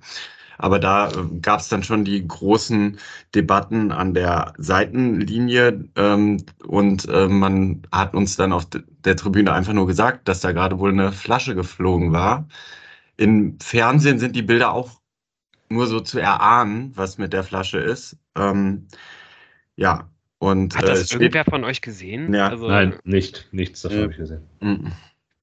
Ja, also steht dann kurz äh, im Raum, ob äh, das Spiel fortgesetzt wird. Und ähm, ja, am Ende einigt man sich dann darauf, dass es weitergeht. Und ich glaube auch, die Verantwortlichen von Kaiserslautern, so wie ich es jetzt gelesen habe, ähm, stimmen dann, nachdem sie äh, herausgefunden haben, dass Ragnar Ache wohl auf ist, äh, ein, äh, dass es weitergeht. Ja, das ist, glaube ich, das ist halt auch sehr wichtig. Also wie die Rheinische Post ja äh, meldet, ähm, hat der Schiedsrichter des Abends, Benjamin Brandt, habe ich den Namen gerade richtig, ähm, genau eben die medizinische Abteilung vom FCK als auch den Spieler selber gefragt, ob es denn weitergehen könne. Und sie haben das beide bejaht. Und das ist wohl so auch in den Spielberichtsbogen hinein ge- eingeflossen, was eben bei einem immer noch möglichen Einspruch des FCK gegen diese äh, Spielwertung aufgrund des Eingreifens der gegnerischen Fans ähm, eben auch bewertet werden würde und im Sinne einer, ähm, vermutlich im Sinne der Fortuna äh, ausgelegt werden würde, weil eben Lautern selber während des Spiels gesagt hat, dass sie eben keine Benachteiligung sehen. Das lässt sich natürlich in dem Moment aus mehreren Gründen leicht sagen, aus Kaiserslauterner Sicht. Erstens, sie führen 3-0 und denken vielleicht nicht unbedingt darüber nach, dass das nochmal nach hinten losgehen kann. Ich glaube, das ist ein Faktor. Und ehrlicherweise muss man auch so sagen, dass Spieler ähm, wie medizinisches Staff auch häufig darauf gepolt ist zu sagen, es geht hier weiter, ähm, als eher als zu sagen, nee, hier, wir können hier nicht weiterspielen. Ähm, also ich glaube, das ist auch nochmal ein Faktor, der hier mit reingerechnet werden kann. Ähm, weil es wird ja jetzt diskutiert und gerade laut, auf lauterer Seite sehr heftig, ähm, ob man hier nicht Einspruch erheben könne. Ich weiß es zum Beispiel in Frankreich mehrere Fälle jetzt gab, wo ich glaube, da ist nicht mal eine Flasche geflogen oder ein Becher, wo es eben dann tatsächlich zu Spielabbrüchen kam und auch zu einer Wertung des Spiels im Sinne der anderen Mannschaft. Also wo eben genau das passiert ist. Ähm, der Schiedsrichter bricht das Spiel ab. Ähm, da gibt es, glaube ich, auch eine eigene Regelung des französischen Verbandes, wenn ich das in meinem Halbwissen äh, richtig habe, weil es eben sehr überhand genommen hat, dass Dinge aufs Spielfeld geflogen sind ähm, dass Schiedsrichter eine klare Anweisung haben und dann äh, geht das halt vor Sportgericht und dann wird das, würde das quasi im Sinne des FCK ähm, entschieden. Aber erstens hat der Schiedsrichter das Spiel nicht abgebrochen und zweitens hat er eben äh, auch während des Spiels äh, Kaiserslautern gesagt, ähm, dass, dass man weiterspielen könne. Und äh, Dirk Schuster hat das ja auch als Trainer nach dem Spiel auch noch ähm, sehr deutlich gemacht, dass er nicht diesen Flaschenwurf für die Niederlage seiner Mannschaft verantwortlich machen möchte. Ähm, nichtsdestotrotz kann man argumentieren, dass es einen Bruch gab in diesem Spiel durch, diesen, durch diese Unterbrechung. Ähm, aber vielleicht wollt ihr erstmal was zur Diskussion um Spiel, äh, um den grünen Tisch sagen. Ja, also zum einen man, können wir auf jeden Fall festhalten, dass Lautern morgen am Montag entscheiden wird, ob man Protest einlegen wird. Da läuft nämlich, glaube ich, auch die Frist ab, weil man, glaube ich, 48 mhm. Stunden Zeit hat. Ähm, ich glaube, ich würde auch mit dir mitgehen, dass ein Einspruch wahrscheinlich nicht allzu große Erfolgschancen hat, aber sicher sein kann man sich da halt natürlich nicht. Ähm, und ja, mir drängt sich halt vor allen Dingen natürlich die eine Frage auf, die man dann halt schon stellen muss. Passiert dieser Flaschenwurf auch in einem, in einem Spiel, das kein Fortuna für alle Spiel ist? Hm. Keine Ahnung. Keine also, Ahnung. Ich meine. Finde find, find ich auch nicht sonderlich hilfreich.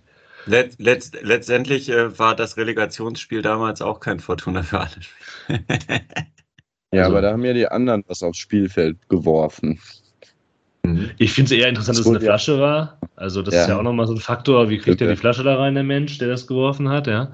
Eine Plastikflasche. Ähm, ja, trotzdem. Ja. ja ähm, ähm, keine Ahnung. Also erstmal kann man festhalten, dass es total zum Kotzen ist, dass man keine Gegenstände auf dieses ja. Feld werfen sollte und ja. dass die Person ja. dafür auch zur Rechenschaft gezogen werden sollte und so weiter. Und was ich halt jetzt diesen Nachgang so, und da kriege ich halt schon wieder so ein bisschen Halbangst-Vibes, habe ich vorhin schon mal gesagt, dass jetzt im Nachgang geschrieben wird, ähm, dass quasi diese Kopfverletzung, die anscheinend im Spiel selber irgendwie nicht weiter ins Gewicht fiel. Es war ja auch, wurde ja auch keine, naja, ist egal. Diese Kopfverletzung, die Ache von der, von der Flasche davongetragen hatte, dass das quasi den Zusammenhang da wird, äh, hergestellt wird mit der Verletzung, die sich später zuzieht, als er vom Kopfballduell blöd aufkommt und sich den ähm, Knöchel umdreht.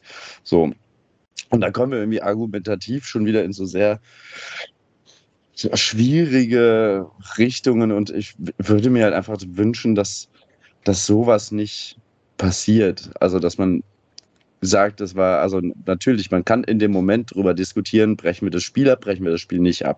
Wie wir gerade schon gesagt haben, hat der Schiedsrichter da wahrscheinlich sehr korrekt gehandelt. Ähm, und weil Lautern dann aber jetzt noch vier Dinger kassiert hat, Jetzt zu sagen, naja, der Ache, der ist ja nur äh, gestolpert, weil er vorher ja diese Flasche abbekommen hat und außerdem hat ja dieser Flaschenwurf dann quasi zu dem Bruch und erst zu der Niederlage führen können. Finde ich da so ein bisschen so dann zu sagen, naja gut, im Nachhinein, wenn wir gewusst hätten, dass Daniel Thune dann äh, in diesen Minuten, wo Ache auf dem Boden liegt, kurz mit der Mannschaft spricht und die Mannschaft dann anders auftritt, dann hätten wir natürlich direkt gesagt, wir müssen hier abbrechen, aber es sah halt nicht so aus. Ich finde, du musst in dem Moment eine Entscheidung treffen und ja. Also ich yeah. hoffe, dass es nicht passiert. Es gibt sicherlich eine fette Strafe, was sicherlich korrekt ist. Wahrscheinlich auch für die Leuchtraketen, die abgeschossen wurden, was ich auch nicht geil finde. Darauf ähm, kommen wir gleich, glaube ich, nochmal zu sprechen. Ja, ja, ja. Okay. aber also so. halten wir fest, es gab diesen Flaschenwurf. Bis morgen können die Lauterner sich entscheiden, ob sie Einspruch gegen die Wertung des äh, Spiels einlegen. Ob was dann damit passiert, werden wir dann möglicherweise in den nächsten Tagen verfolgen müssen. Ähm, ja.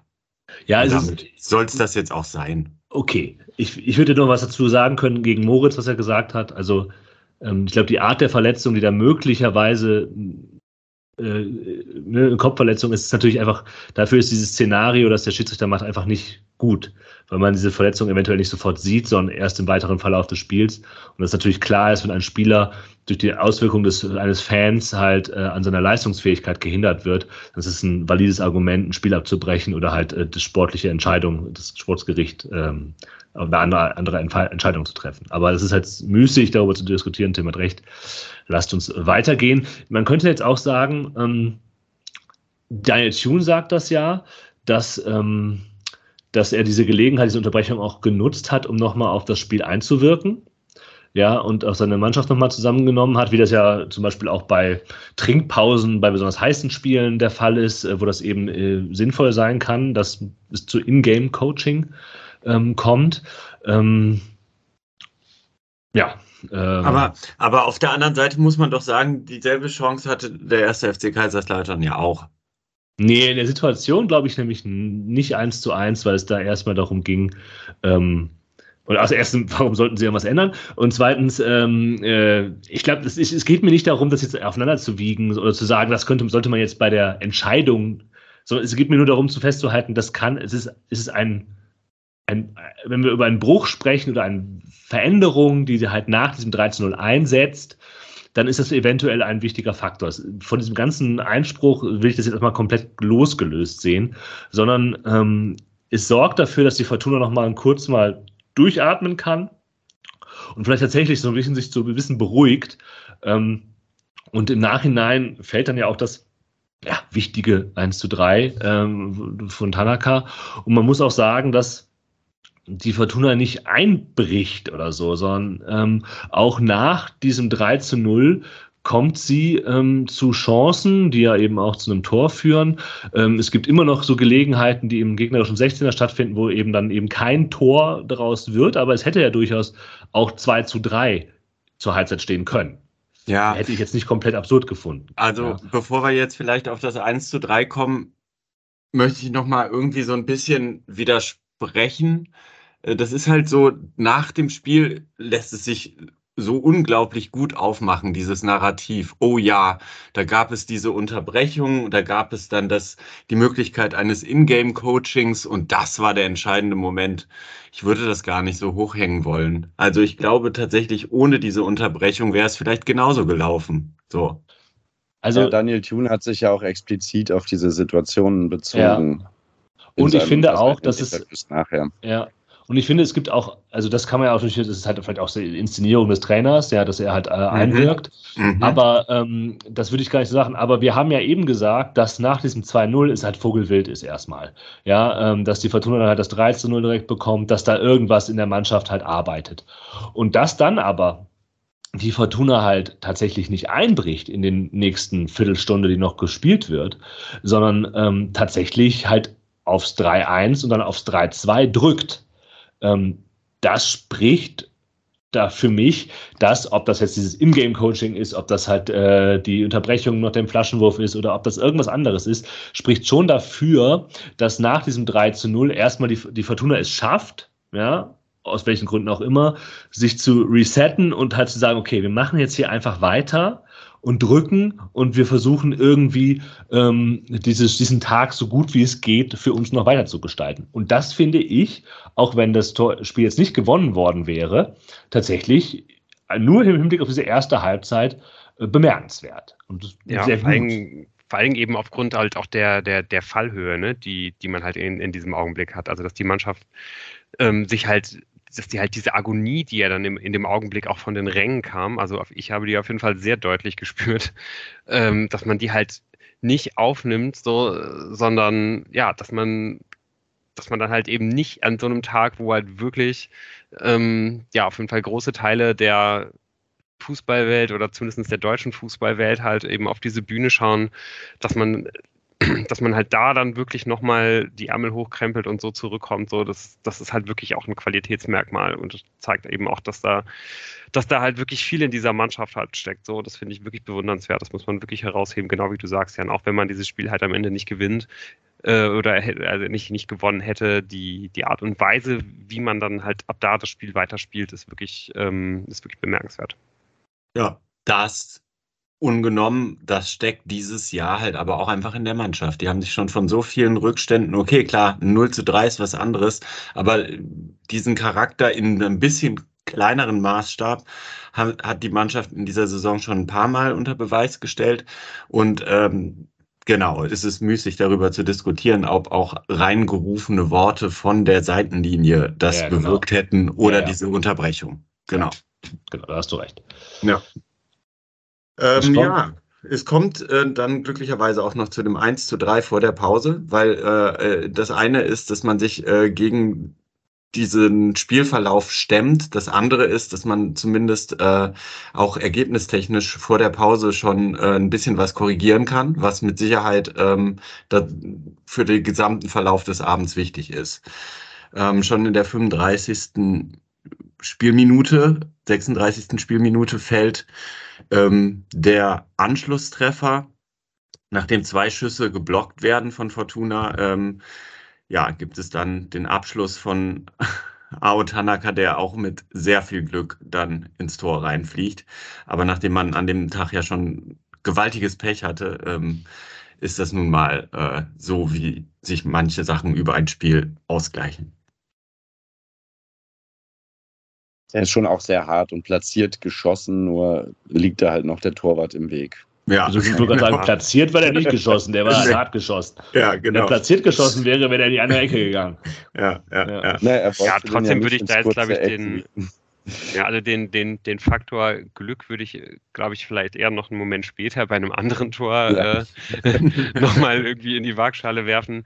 Da ist es natürlich jetzt irgendwie kein, kein optimaler Abschluss, aber er ist halt eben aus kurzer Distanz und hart genug. Und wenn du halt aus so kurzer Distanz irgendwie zu einem Abschluss kommst, ist das ja auch erstmal nicht unbedingt Glück, würde ich sagen, sondern schon irgendwie auch ähm, ja in dem Moment auch nicht so sehr er spielt wie halt einfach erzwungen. So, ne? Das kann man irgendwie so ein bisschen unter dieses Motto kann man das Tor ja irgendwie legen, weil der einfach Absolut. zwei, dreimal irgendwie einfach mhm. äh, aus, aus allen Lagen halt irgendwie abgefeuert wird und dann steht am Ende halt mal Autanaka goldrichtig und kriegt den Ball da halt irgendwie über die Linie auch wenn ja dann das Tor äh, zum, zum 4 zu 3 durchaus so aussieht, als ob er, er wirklich sehr, sehr gut darin wäre, irgendwelche Weitschusstore zu erzielen oder besonders schussstark wäre und das auch Dirk Schuster auf der Pressekonferenz nochmal besonders herausgehoben hatte, was mir ein kleines Schmunzeln entlockt hat. Äh, kann man ja schon auch sagen, dass das halt ja oft eher nicht seine, seine stärkste Seite ist. Und auch wenn man sich anschaut, was der für, für, für Tore für Japan in der Nationalmannschaft erzielt, sind das jetzt auch nicht immer unbedingt Tore, wo man sagt, so, boah, das ist halt wirklich exzellente Schussstärke mit Präzision und Härte, sondern äh, da steht er halt einfach dann oft an einem, an einem Punkt, wo er halt äh, dann auch mit einem nicht optimalen Abschluss halt ein Torwart irgendwie überwunden bekommt. Und so ist es halt in, in, in diesem Moment eben auch. Und ähm, ja, und damit schafft man es halt dann, dass das Stadion halt auf jeden Fall auch wieder ein Stück weit anzuzünden. Also die Agonie war danach auf jeden Fall weg, auch wenn ich äh, als, als Berufspessimist natürlich, glaube ich, zu dem, in, in, dem Moment immer noch keinen Pfifferling darauf gegeben hätte, dass, dass Fortuna das nochmal aufholt. Aber ähm, ja, auf jeden Fall hat man damit halt erstmal wieder die Oberhand in dem, in dem Spiel und lässt dann eben auch bis zur Halbzeit nichts mehr zu, sondern ist halt eher auch die aktivere Mannschaft. Ja, äh, nicht nur eher die aktivere Mannschaft. Also man erspielt sich ja da schon noch einige ähm, äh, ja, sehr aussichtsreiche Abschlusssituationen, wo man halt sagt, ähm, äh, ja, man kann auch mit 2 zu 3 schon in die Pause gehen. Und ich meine, das ist tatsächlich dieses, dass das 1 zu 3 ähm, fünf Minuten direkt nach dem 0 zu 3 fällt, ist, glaube ich, schon wichtig, weil man dann halt 10 Minuten oder sogar eher 15 Minuten mit der langen Nachspielzeit hat, um noch ein paar Chancen sich zu erspielen und zu merken, ey, ja, es ist nicht nur ein 1 zu 3 gefallen, sondern wir hatten auch noch riesige Chancen, das 2 zu 3 zu machen und hier geht noch was. Wir können uns Chancen erspielen. Also das ist, glaube ich, ähm, schon eine sehr ähm, ideale letzte Viertelstunde dann gewesen, nachdem die erste halbe Stunde wirklich katastrophal war. Das finde ich auch interessant, weil wir sind natürlich, wir reden häufig immer über die Fortuna. Eigentlich, da, wenn man im Stadion ist, krieg ich, ich mache mir weniger Notizen. Ich finde es eigentlich interessant, dass Kaiserslautern es nicht mehr hinbekommt. Ähm, diese Stabilität, die sie in den ersten 20 Minuten ausgezeichnet hat, nach dieser Führung, dieser quasi ja auch schon sicheren Führung, ähm, halt weiter aufs, auf dem, auf, aufs Parkett zu bringen. Ne? Also ähm, man muss sicherlich auch sagen, dass die Fortuna es sehr stark macht und eben die Lauterer auch zu Fehlern zwingt und Druck auf Lauterer ausübt, aber die Lauterer schaffen es nicht mehr, eben diese Stabilität herzustellen, die sie eigentlich ja in der ersten, ersten Teil des, des ersten Halbzeit so ausgezeichnet hat. Nun gut, dann kommt es zum, äh, zur Halbzeit. Äh, Boyd muss dann äh, kommen für Ache, der wegen einer weiteren Verletzung ausgewechselt werden muss. Auf lauterer Seite sicherlich kein unwichtiger Wechsel. Ähm, Lou hatte es schon erwähnt. Und ja, der Wechsel, der im Raum stand, äh, so ein bisschen auf, offensichtlicher Wechsel vielleicht auch. Johannesson kommt, äh, aber eigentlich ist das vielleicht nicht der offensichtliche Teil, sondern das Tolles geht, äh, ist, ähm, war nach der Leistung der ersten Halbzeit ähm, ja, schon angebracht. Ich glaube, wenn man an dem Tag im Wörterbuch nach gebrauchter Tag geguckt hätte, hätte man ein Foto von eben Zollis dort gesehen. Das, äh, die Vorlage zum 1 zu 0 der Lautra war quasi der Höhepunkt, aber ihm ist nichts gelungen, um das mal vorsichtig zu sagen. Und Johannesson kommt dann rein, dann gibt es eine leichte Umstellung der Fortuna. Ähm, und das sollte auch Erfolg zeigen in der nächsten Halbzeit.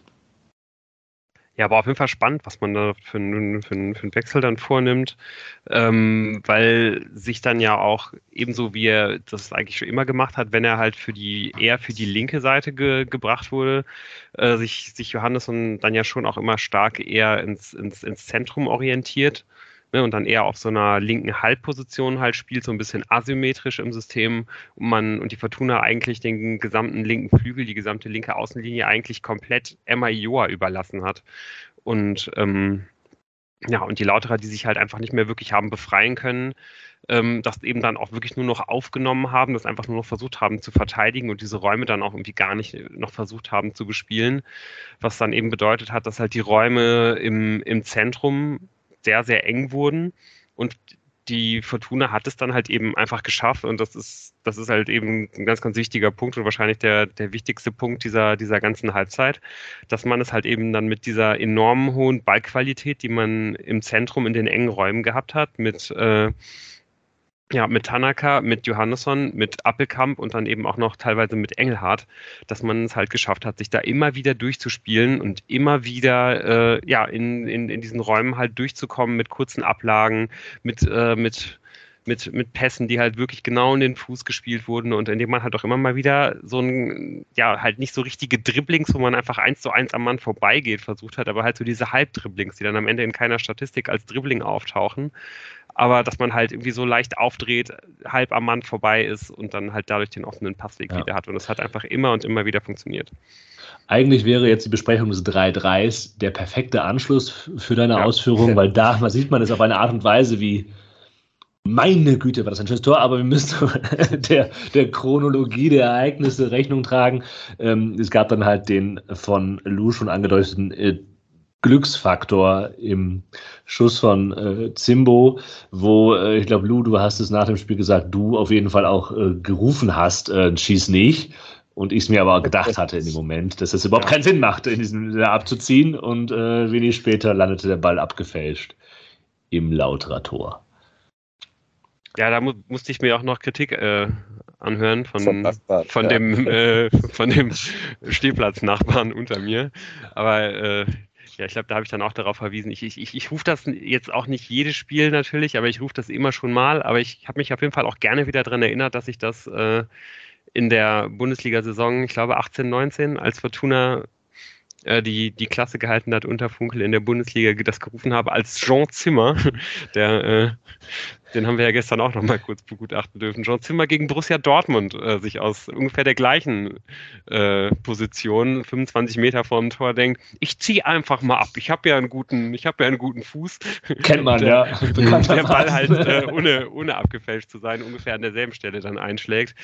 Zimbo hat da natürlich jetzt noch ein bisschen mehr Glück, dass der, dass der Ball da abgefälscht wird, aber ich glaube, speziell nach dem, wie es halt auch gerade in der ersten Halbzeit bisher gelaufen ist, kann man da sagen, ja, okay, also das Glück, das, das nehmen wir mit und das haben wir uns hier halt auch wirklich verdient. Ich meine, auch, ich glaube, zwei, zwei Minuten vorher kann ja Emma eigentlich auch schon auf 2 ja. zu 3 stellen, als er da auch eine richtig gute Bewegung macht, äh, den Verteidiger äh, an der linken Strafraumkante auswackelt und dann nochmal äh, aufs lange Eck zielt und nur die Latte trifft.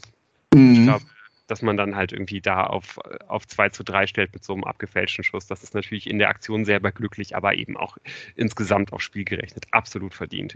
Auf die Szene von Emma möchte ich nochmal kurz eingehen, weil ich da sofort äh, an Jan denken musste, ähm, der nach dem Distanzschusstor von Emma äh, äh, uns das quasi schon prophezeit hat, dass wir jetzt häufiger äh, ähm, solche Schüsse aus der zweiten Reihe oder ähm, in dem Fall war es ja innerhalb des Strafraums von Emma sehen werden und da das ein oder andere Tor vielleicht flöten geht, war natürlich genau in Ordnung, da in dem Moment zu schießen, obwohl man auch in die Mitte zu Schinter Appelkamp hätte weiterleiten können. Naja, sei es drum, kurz danach fällt ja der Anschlusstreffer zum 2 zu 3, der natürlich von Zimbo genauso gewollt wurde. In Zimbo sich ja auch äh, sehr verdient hatte. Also ja, der hat ein großartiges Spiel hatte. gemacht. Ja. Also auch da würde ich sagen, also ich, ich würde auch trotz des Fehlers zum 0 zu 3 ähm, Jamie Siebert eigentlich zumindest nominieren in diese Runde für den Star des Tages. Und für ich glaube, auch Timbo können wir doch eigentlich, äh, finde ich, nach dieser Leistung auf jeden Fall äh, festhalten, dass das ein ganz, ganz großer Contender eigentlich ist, wenn wir das später ja. noch verleihen wollen. Ja, ja und zwar nicht nur wegen dieses Schusses, der dann abgefälscht ja. wird, sondern vor allem, was dann halt sieben Minuten später passiert. Dieser Pass auf Klaus. Oh, Pass. Also, das, was davor passiert, die Kombination zwischen Klaus, Appelkamp, Tanaka, das ist schon ganz herausragend.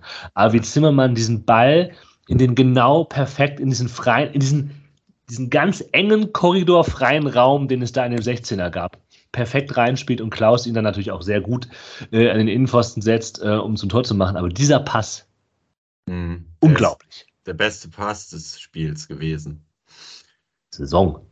Und ja. also es ist auf jeden Fall nicht, nicht komplett unrealistisch, äh, davon auszugehen, dass wir ein schöneres Tor diese Saison nicht mehr sehen werden. Also wenn, wenn man jetzt speziell darauf schaut, wie halt die Mannschaft so ein Tor rausspielt. Also das war wirklich, das war wirklich unfassbar und ähm, ich, ich, ja. ich möchte aber auch sagen, das eine, der eine Teil ist der Pass, der andere Teil ist halt der, der Laufweg von, von Felix Klaus, wie er ja. da durchzieht. Also das ist ganz großartig. Ähm, und ähm, dann ist tatsächlich dadurch auch Pari in dem Spiel. Und äh, also in dem Moment, ganz im Ernst, erstens war ich erschrocken, dass es noch so früh im Spiel war und es schon Pari steht.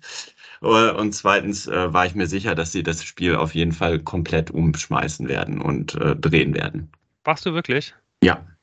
Okay also bei mir war es auf jeden Fall eher nicht, weil ich glaube, auch allein Statistiken sagen ja häufig, dass dann halt in dem Augenblick, wo dann halt so eine Aufholjagd geschafft hat, mhm. geschafft wird, ist halt ähm, die Möglichkeit hoch, dass es dann ab da wieder in eine andere Richtung gehen kann. Also ein bisschen so wie Statistiken ja auch sagen, dass halt, glaube ich, häufig nach einem nach einem Tor in einem Spiel äh, die nächsten zwei Minuten die Wahrscheinlichkeit sehr hoch ist, dass ein weiteres Tor fällt für eine der beiden Mannschaften, einfach weil das äh, vielleicht mit dieser Mannschaftsemotion jeweils auf beiden Seiten irgendwie so viel macht, dass dann halt danach, ähm, ja, es ist einfach die Wahrscheinlichkeit höher. Und ich glaube, genauso ist es halt bei solchen Spielen, wenn es halt so ganz krasse Momenti gibt, wo es dann quasi äh, in die eine Richtung läuft, in die andere Richtung läuft, ist dann, glaube ich, in dem Augenblick, wo es dann halt eben, wo, wo es dann halt wieder pari steht. Ähm, also ich hätte mir da sehr, sehr gut vorstellen können, dass man dann halt irgendwie erstmal in dem Augenblick sagt, so, oh, jetzt sind ja, es ist ja immer noch irgendwie ähm, ja, über eine halbe Stunde zu spielen.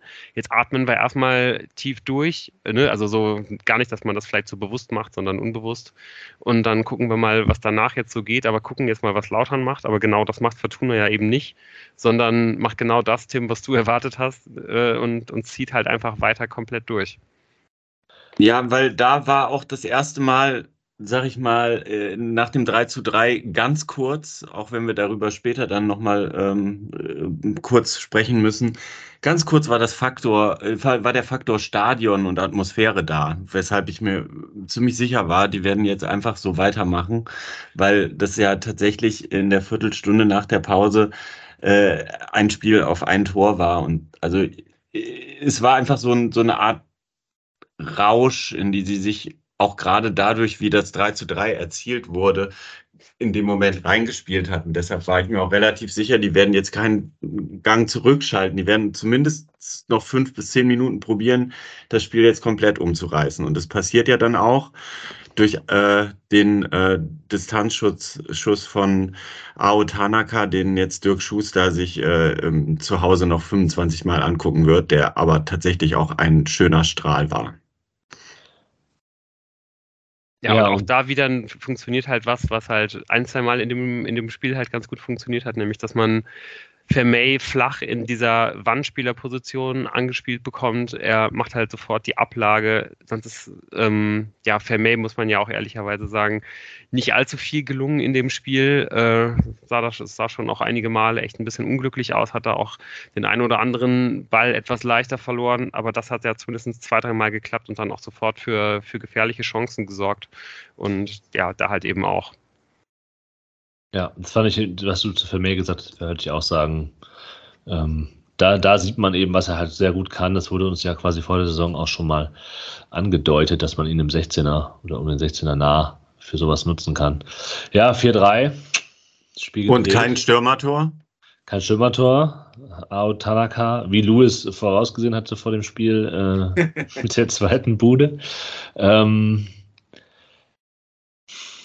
ja, ich weiß jetzt nicht, wir wollten ja eigentlich über so Stimmung ähm, nach dem äh, Spiel reden. Ich muss aber vielleicht doch, ich, ich mache es jetzt schon, ähm, zumindest über die Stimmung im Spiel, über diese ganze Fortuna für alle rumherum kann man vielleicht nochmal reden. Ähm, danach habe ich eigentlich damit gerechnet, jetzt brennt diese Bude, dieses Stadion, reißt alles ab und es passiert nicht. Sondern die Stimmung danach ist gerade angesichts des Spielverlaufs äh, enttäuschend. Also es war halt wirklich, also ich, wir haben ja gestern darüber geredet und ich glaube, wir beide waren die, die das am meisten so gesehen haben. Deswegen bestimme ich dir da auch zu. Also ich finde für, für den Moment, den man, den man da halt gerade erlebt hat, also das für diese ja schon fast monumentale Aufholjagd. Ich glaube, ich habe dann jetzt gelesen, Fortuna hat das das letzte Mal im Jahr 1998 geschafft. Da hat man in der zweiten Liga gespielt und ich glaube, da ging es auch nicht besonders um was. Ich möchte mir gar nicht äh, ähm, jetzt die, die Mühe machen, noch zu googeln, wie viele Zuschauer da im, im Stadion gewesen sind. 1998 in den Zeiten des Niedergangs möchte man, glaube ich, gar nicht so genau wissen, aber halt auf dieser Bühne so ein Spiel, wo es vorher so scheiße gegen dich läuft, halt so umzubiegen und auch in, in so einer kurzen Zeit. Ähm, und dann ist die Stimmung halt wirklich eher verhalten. Also es kann natürlich auch sein, dass ich da irgendwie einfach zu große Erwartungen habe. Da spielt vielleicht ein bisschen mit rein, dass wir unseren, unseren Stehplatz gewechselt haben jetzt vor der Saison und halt nicht mehr zentral hinterm Tor auf der Südtribüne stehen, sondern halt ein bisschen weiter am Rand, ähm, sodass da halt irgendwie auch weniger rüberschwappt. Aber das ist ja eben schon auch der Hauptpunkt, dass, dass es halt irgendwie quasi von der, äh, vom, vom hinteren Tor zu einem rüberschwappen muss, weil es halt gar nicht passiert, dass halt wirklich mal vom gesamten Stadion da halt irgendwie auch was aufgenommen wird. Und ähm, das ist halt, das ist halt zu keinem Zeitpunkt in diesem Spiel passiert, dass halt irgendwie, dass, ja, dass halt irgendwie mal das ganze Stadion halt irgendwie mitgemacht hat oder auf jeden Fall größere, größere Teile des Stadions. Und das, da muss ich echt leider sagen, das ist was, was mir halt auch zumindest teilweise diesen Abend gestern ein bisschen malig gemacht wird, weil wenn, wenn, wenn da halt nicht das Stadion komplett ausrastet oder eben große Teile des Stadions, wann, wann, wann wollen wir das denn sonst machen? Also ich habe es ja letzt, gestern auch schon gesagt, also ein Faktor, der für mich in dieser Situation auch entscheidend war, waren äh, diese beiden Böller, die da abgeschossen worden sind aus dem Ultrablock. Und ich will nicht sagen, dass es die Ultras in Gänze waren, sondern es einzelne Personen daraus waren und die haben komplett. Die, ja, anscheinend ja. haben die Ultras die Person auch ausfindig ja. gemacht und zur Rede gestellt und so. Also das hat nämlich äh. komplett die Luft, diese Böller, nicht nur die Pyro, sondern hat dieses Böller hat für mich, hat an meiner Wahrnehmung die Luft da komplett rausgenommen. Ähm, die Luft war vorher vielleicht auch noch nicht so stark drin, wie man sich erhofft hatte, aber in der Sekunde war da irgendwie plötzlich, puh, war was weg.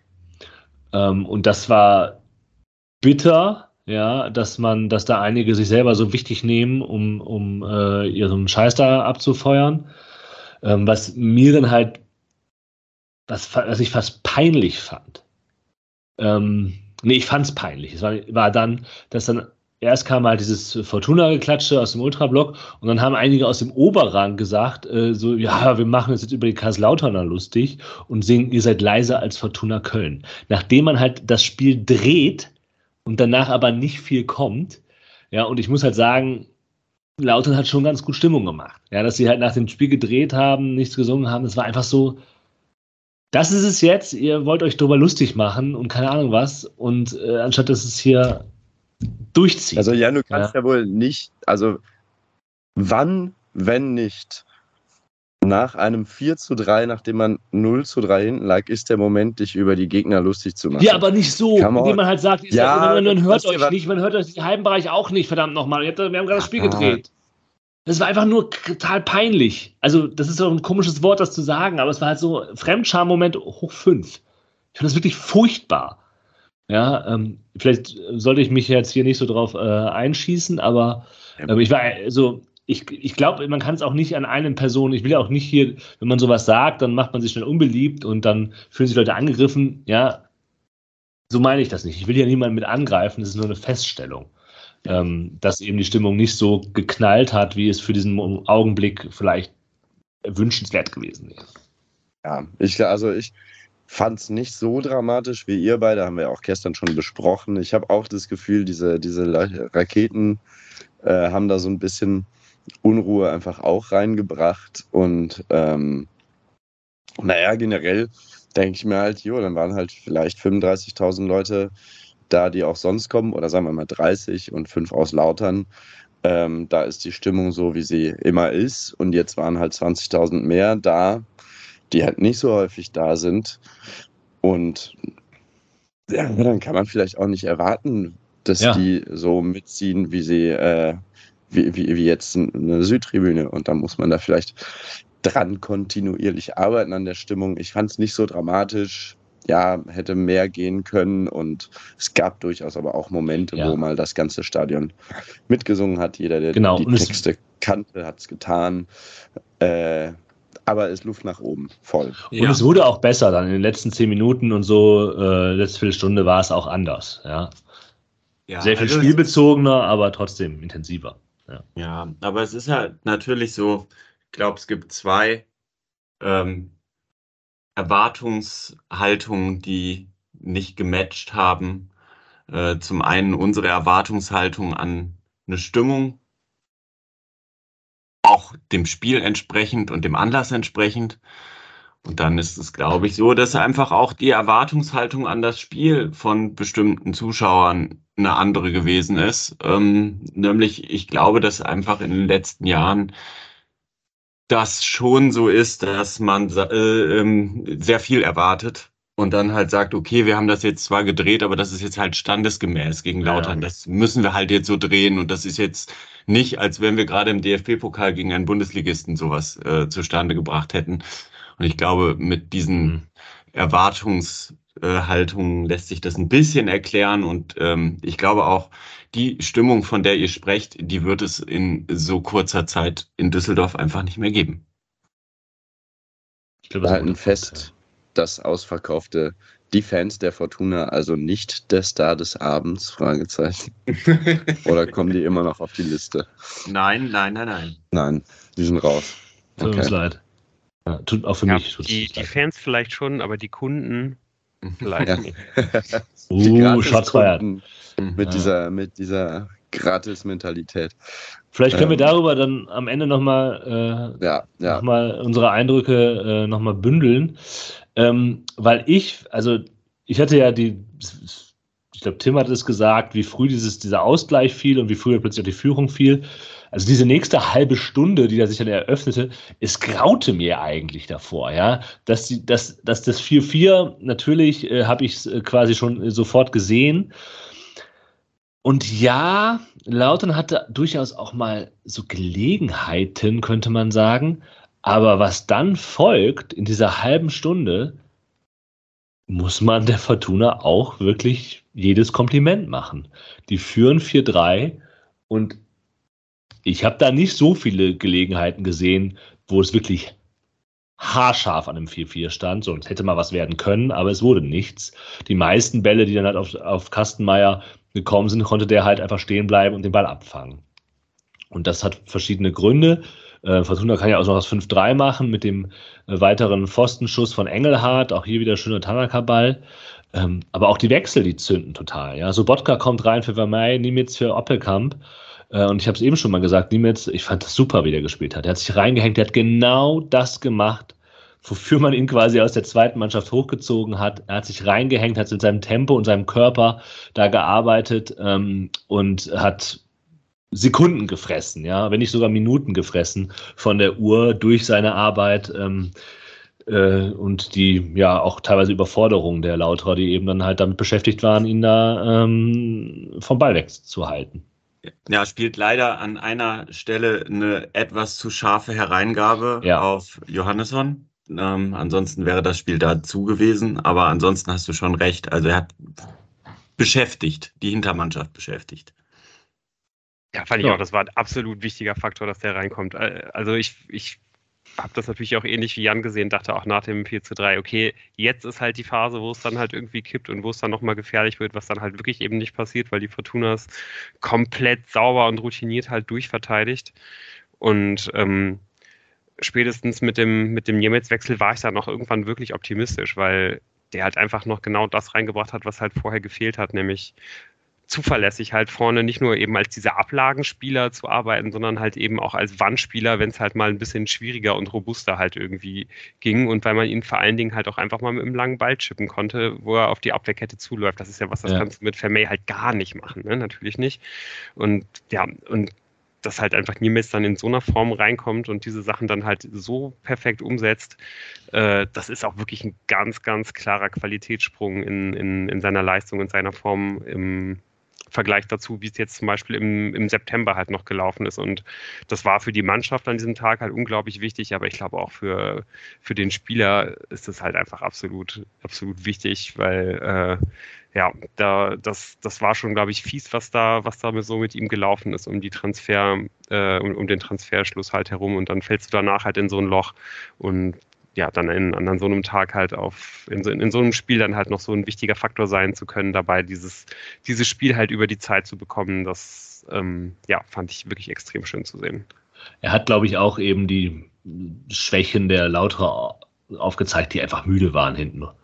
Also die Wechsel, die kamen, waren natürlich offensiver Natur, nachdem man zurückgefallen war. Und ich glaube, die Lauterer Verteidiger waren einfach so ein bisschen an der Kante und dann kommt er noch rein und zwingt sie einfach jedes Mal ins Duell, sowohl das Tempo angeht, aber halt auch das Körperliche. Ne? Er hat ja diese, diese Duelle gewonnen, äh, weil er in 1 zu 1 einfach kräftig seinen Körper reingestellt hat und den Gegner halt äh, überwunden hat. Ähm, das sei hier nochmal. Und auch Marcel Sobotka, natürlich eine super Leistung. Alle. Uccino für die schönste gelbe Karte des Spiels. Ja, ähm, sehr geliebt in diesem Moment. Es war vielleicht nicht der perfekte äh, Moment, um halt ähm, äh, das taktische Foul zu ziehen, weil es schon noch in der eigenen gegnerischen Hälfte war. Aber es war natürlich trotzdem schön, einfach mal äh, ihn umreißen. Ähm, Zeichen setzen. Vorher, wie war das denn? Vorher hat er aber den Ball verloren, glaube ich, oder wie? Ja, es kann, ja, ja, es war, ja, ja, es, also, ja. Ich glaube, er war ein bisschen unglücklich dann, aber trotzdem einfach, ne? Ja, ja. ich glaube, wir brauchen auf jeden Fall auch noch irgendeinen ähm, noch irgendeinen Begriff für diese, für diese zehn Minuten, für, für, äh, die, die Uccino jetzt eigentlich immer regelmäßig bekommt, normalerweise für Zimbo, jetzt aber auch mal für Felix Klaus, weil das sind ja sowieso eigentlich die beiden absoluten Dauerläufer, die, äh, ja, die halt auch eigentlich komplett unumstritten sind, die seit Jahr und Tag, Zimbo ja noch viel, viel länger bei Fortuna halt die rechte Seite umflügen und äh, von denen halt, irgendwann einer halt nach, nach 80 Minuten halt einfach immer komplett um ist. Das war dieses Mal Felix Klaus. Und äh, ja, von daher auch irgendwie ganz cool, dass man da jetzt einfach Uccino hat, der dann halt nochmal reinkommt und dann eben auch diese 10 Minuten halt noch diszipliniert durchbekommt. Es ist ja sogar noch länger. Es ist ja mit der Nachspielzeit, es ist ja die Uccino-Viertelstunde, ne? Also die, das Äquivalent zur Funkel-Viertelstunde. Ja. Also wenn wir. Apropos. wir haben ja auch alle gesehen, wer gestern, wer gestern da war, war auch ein bisschen sweet zu sehen, dass, ja, dass Funkel, der, glaube ich, bei, bei, bei Sky zu Gast war, natürlich. Ich meine, der hat ja, glaube ich, auch eine lange Lautern-Vergangenheit und eben auch die Fortuna-Vergangenheit. Guter, guter Gast gewesen, dass der ja auch wirklich sehr herzlich begrüßt wurde von, von Klaus Allos, von Sobotka, der über den halben Platz gesprintet ist mit einem riesen Grinsen im Gesicht. Das war schon irgendwie auch sweet, um den da noch zu begrüßen. Also das war, ja. Das hat man äh, dann doch. War der bei Kaiserslautern? Ja, ich glaube, ich glaube sogar, dass er der da. Spieler, es war tatsächlich, der war bei aber halt Spieler halt auch lange, äh, lange, glaube ich. Drei Jahre. Sagt Wikipedia. Aber ist egal. Äh, aber ich habe ich, ich das möchte noch was ja. zu den Dauerläufern äh, hinzufügen.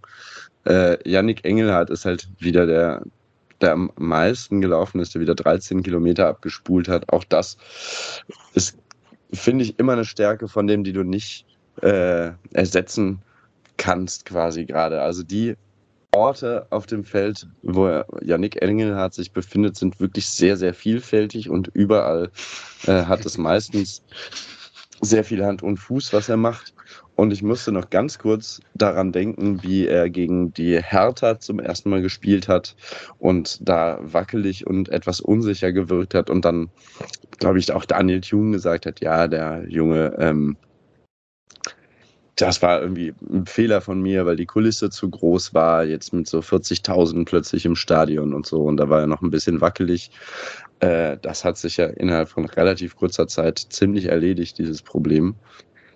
Denn größer als diese heutige, ach doch klar, bei Hamburg gab es noch mehr Zuschauer. Aber ja, war ja eine sehr große Bühne heute und das war auch wieder sehr souverän von ihm.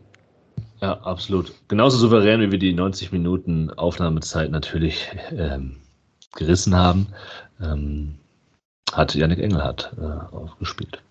Ja, nicht, nicht, nicht immer in der ersten Halbzeit, da waren noch ein paar Dinger dabei, ja, aber, da haben äh, viele andere. Genau, das war halt jetzt eingereiht in die, in die individuelle ja. Fehlergeschichte, äh, die die erste Halbzeit äh, so ausgemacht hat.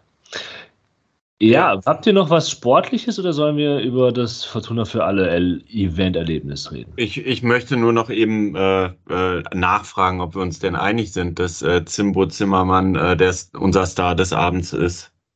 Also mein Star des Abends ist er, ja. Ja, also das Tor, also das Tor, der Assist und die meisten gewonnenen Zweikämpfe auf dem, auf dem Feld. Also, ja. Vielleicht ist er auch ähm, Fortuna für alle der Star des Abends oder der Fußball oder äh, oh Gott. ein anonymer Flaschenwerfer, I don't know.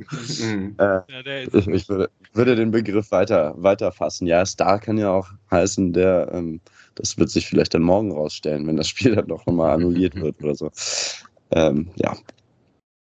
Ich würde mich da noch nicht festlegen wollen.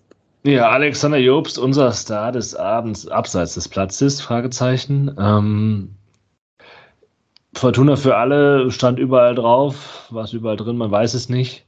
Ähm, ich, wer, wie wollen wir das jetzt, wollen wir irgendwie, Können wir ich glaube, die These, ja? Ja. ja die These ähm, ist ja, dass es halt einfach ein, das Publikum ein anderes war tatsächlich, ja, ähm, dass es etwas verändert hat. Kann, wollen wir da Eindrücke, Eindrücke austauschen oder Moritz, äh, hast du ein anderes Vorgehen, das du vorschlägst? Ja, wir hatten ja jetzt, ja, ja, ich möchte ganz kurz sagen, dass wir jetzt so, so, so ein kleines Emotionsverbot uns selbst auferlegt hatten, ähm, während wir über das Spiel sprachen. Ähm, das gehört aber eindeutig dazu, dass dieses Spiel sehr emotional war und da hat ähm, natürlich sowohl das Ergebnis und das Zustandekommen als auch in Teilen, und vielleicht nehmen wir das einfach als Einstieg in das Thema, als auch in Teilen eben dieses Bewusstsein darüber, dass es schon ein besonderer Abend sein würde. Ähm, irgendwie ein wichtiger, wichtiger Abend, ein besonderer Abend. Das hat man, finde ich, auch schon vorher irgendwie gespürt in der Altstadt und so. Die Stimmung war schon insgesamt eine etwas andere. So etwas, äh, ja, als wäre es ein DFB-Pokalabend. Nein. Boah, Ähm, nee. Nein. Nein. Also bei mir Krass. ist äh, der Funke in dem Moment erst äh, übergesprungen, wo wir relativ lange Zeit noch vor dem Anpfiff an der Arena waren und ich plötzlich gemerkt habe, oh, hier ist ja schon eine Menge los. Aber vorher war das für mich ähm, wie zu jedem anderen Spiel gehen. Ja, also ich glaube, dass das äh, die Fortuna auch gerne so gehabt hätte, wie du das beschrieben hast. Also sie haben ja sehr viel Aufwand betrieben, Aufmerksamkeit auf dieses äh, Spiel zu lenken in verschiedenen Formen. Also die sozialen Medien waren ja, glaube ich, die Form, die wir so mitbekommen haben. Aber wenn man, glaube ich, in Düsseldorf gewohnt hat, äh, wohnt, äh, nicht gewohnt hat, aber auch gewohnt hat, aber wohnt, hat man, glaube ich, auch noch andere Marketingmaßnahmen mitbekommen. Ähm, ich glaube auch einfach wie, wie Tim, einfach die Menschenmassen. Ja, das ist natürlich der erste große Unterschied zu dem, was man normalerweise bei 25.000 bis 30.000 so mitbekommt. Ähm, ich meine, ihr wart ja im 42er, ähm, also ihr wart ja eh umgeben von Leuten, die in der Regel auch in den 42er gehen und diesmal halt dann Ja. nichts dafür bezahlen mussten. Ich saß im 102-Block, also das ist so ähm, Haupttribüne Oberrang, relativ nah an der Südtribüne. Ähm, und ich muss schon, also mein Eindruck war, dass um mich herum viele Leute saßen, die nicht allzu häufig zu Fortuna gehen oder auch nicht zu Fortuna gehen, weil sie andere Präferenzen haben, was ihre Fußballleidenschaft angeht. Also ich glaube, es saßen einige Leute um mich herum, die einfach Fans von anderen Vereinen waren, die gerne sich das mitgenommen haben. Die hinter mir die Diskussion, die ich so mitbekommen habe, waren schon Leute, die so, die wussten vielleicht nicht, wie man Zollis ausspricht, aber die wussten, dass der halt bisher die Saison ganz gut war, ja, und konnten das dem Nachbarmann auch erklären, äh, dass das äh, gut war. Also jemand, der schon die Fortuna halbwegs verfolgt hat, aber ähm, noch nicht regelmäßig ins Stadion geht. Ja, es ist vielleicht auch die Klientel, die Jobst so ins Auge fasst. Ja, Menschen, die ein bisschen offen sind, äh, für die Fortuna interessiert sind und die halt jetzt die Gelegenheit nutzen, das auch hinzugehen. Vor uns saßen halt, wie gesagt, die Fraktion von äh, Fans anderer Vereine und einer war halt auch Kaiserslautern-Fan.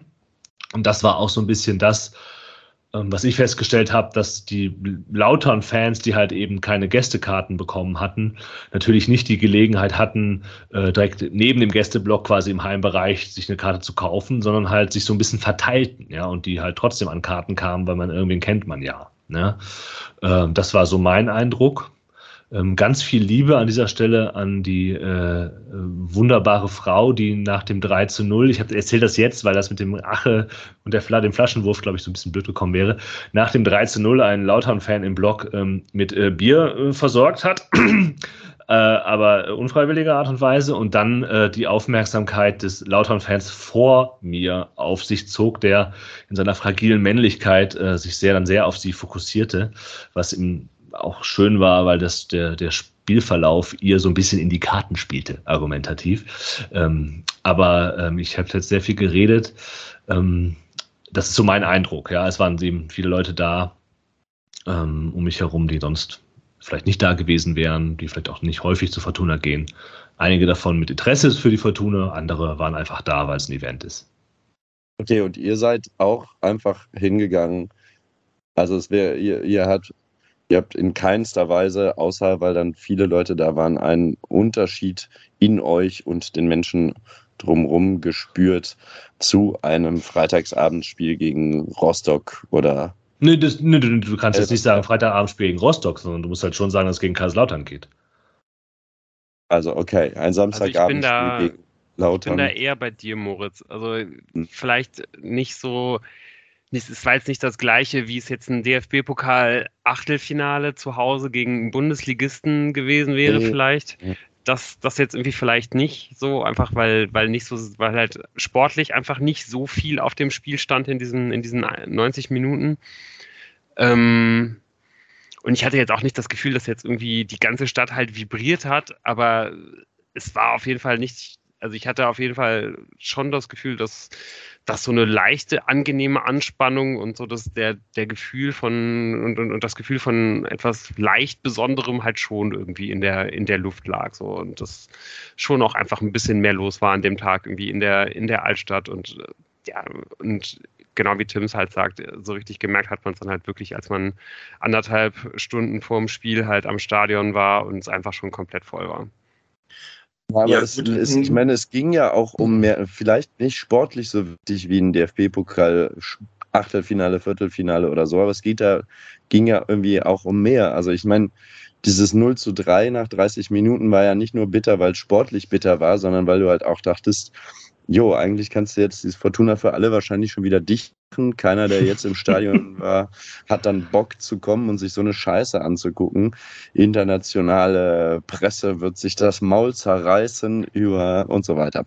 Also ja, ja, aber das, ja, aber ja, Moment, Moment, da muss ich jetzt aber sagen, klar, wenn du das immer die ganze Zeit mitreflektierst, während du das Spiel guckst, dann war das was Besonderes. Aber es ging ja darum, wie es sich wenn man nicht die ganze Zeit an diese Situation gedacht hat, dass alle auf einen gucken, wie es sich angefühlt hat. Und da hat es sich angefühlt wie ein ausverkauftes Stadion, was halt immer geil ist und was wir halt relativ selten haben. Ja. Und da, so, ähm, da, da hätte ich, glaube ich, keinen Unterschied gemacht, wenn es jetzt halt knallevoll und ausverkauft gewesen wäre an einem Samstagabend gegen Kaiserslautern ohne Fortuna für alle.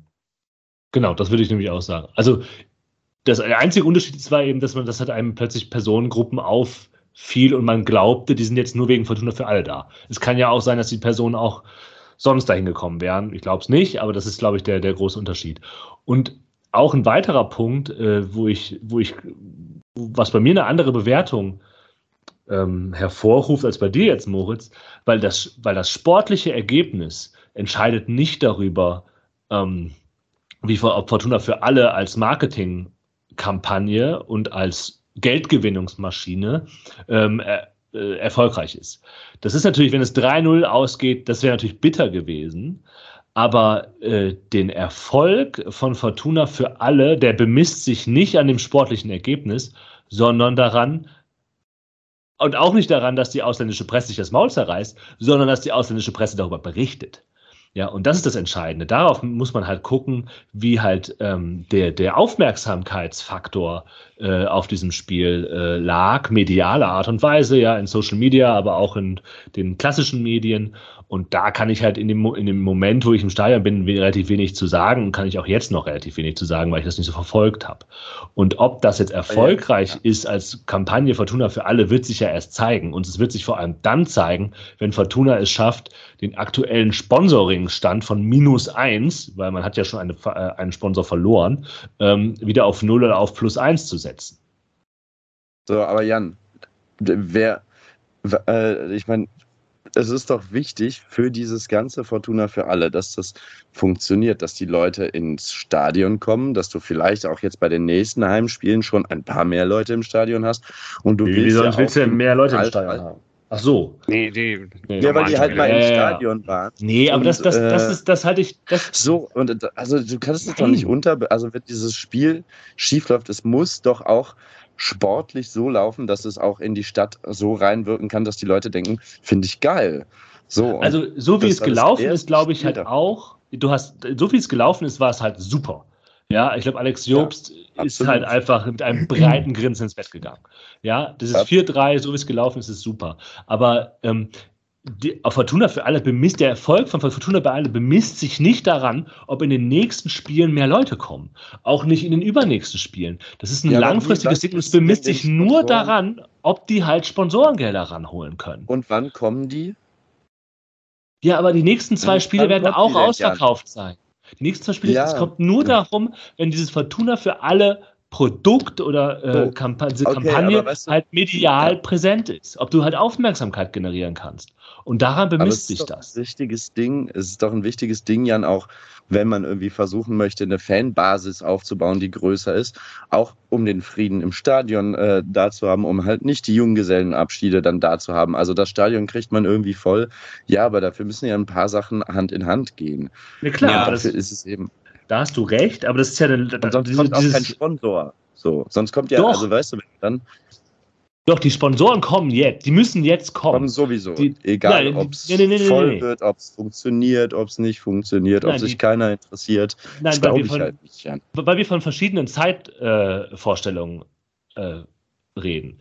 Dass, dass Leute in der Stadt erreichen, äh, mehr Fans aufbauen, eine stärkere Präsenz und das, was, was Jobs da sich davon verspricht, dass man äh, Freitickets rausgibt, die Jugendliche zu erreichen, ja, Kinder äh, zu, zu, zu Fortuna zu bringen, das hat einen sehr viel längerfristigen äh, Horizont, wo man das bewerten kann. Das kann man nicht in dieser Saison bewerten. Das kann man wahrscheinlich auch nicht in den nächsten zwei Saisons bewerten. Das ist ein längerfristiger Prozess, wo man sehen kann, ob es gelingt, ähm, eine engere Bindung über Fortuna für alle und Freikarten zu schaffen zwischen Stadt, Umland und Verein.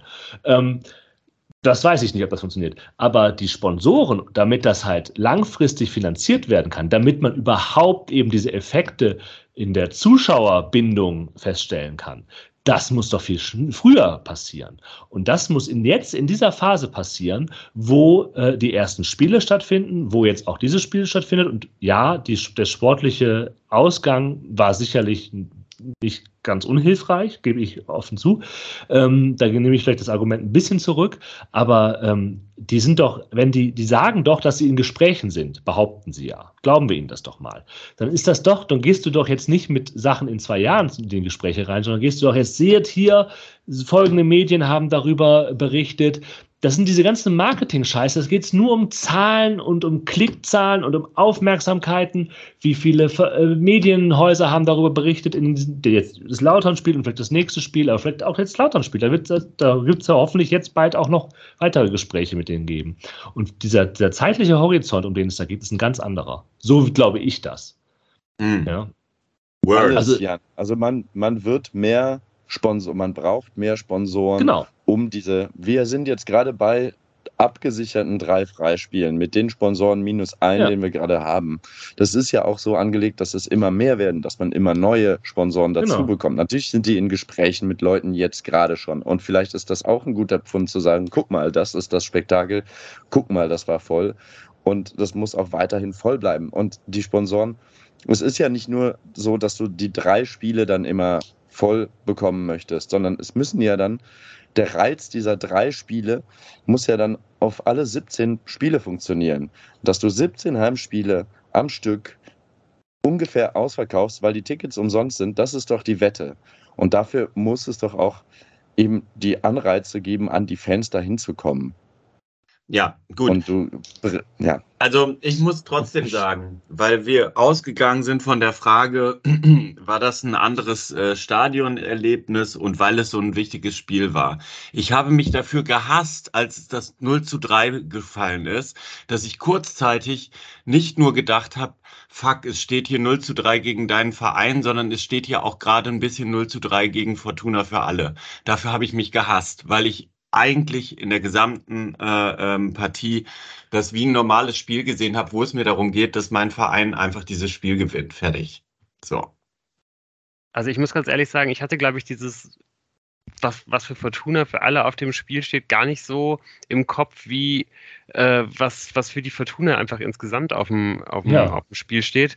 Einfach weil ich ja auch immer, immer dazu neige, am nächsten Spiel halt schon äh, an der nächsten Niederlage halt festzumachen, dass es, das, dass es das dann mit dem Aufstieg für dieses Jahr dann auch endgültig genau. gewesen ist.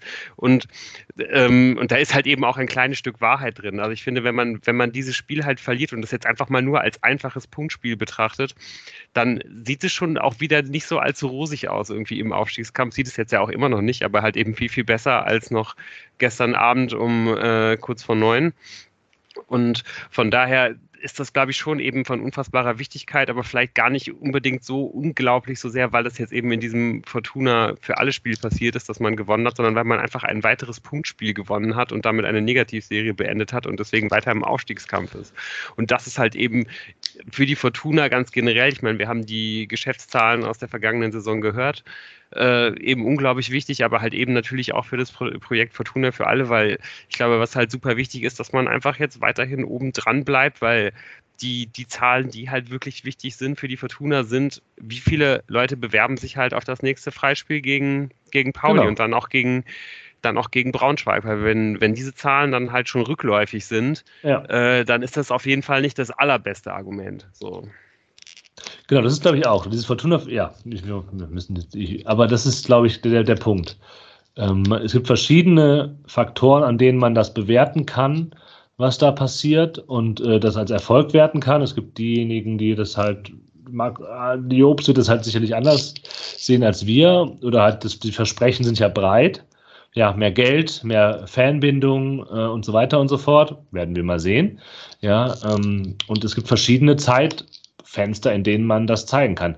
Aber dafür muss es halt ja auch mehr, mehr Spiele geben. Und deshalb ist das erste und wichtigste ähm, für dieses Projekt Fortuna für alle als Marketingprojekt, das es ist, dass es bald, ich weiß nicht wann, ich will jetzt auch kein Datum nennen, halt äh, mehr Sponsoren gibt, die halt sagen, das machen wir ähm, auch dann längerfristig.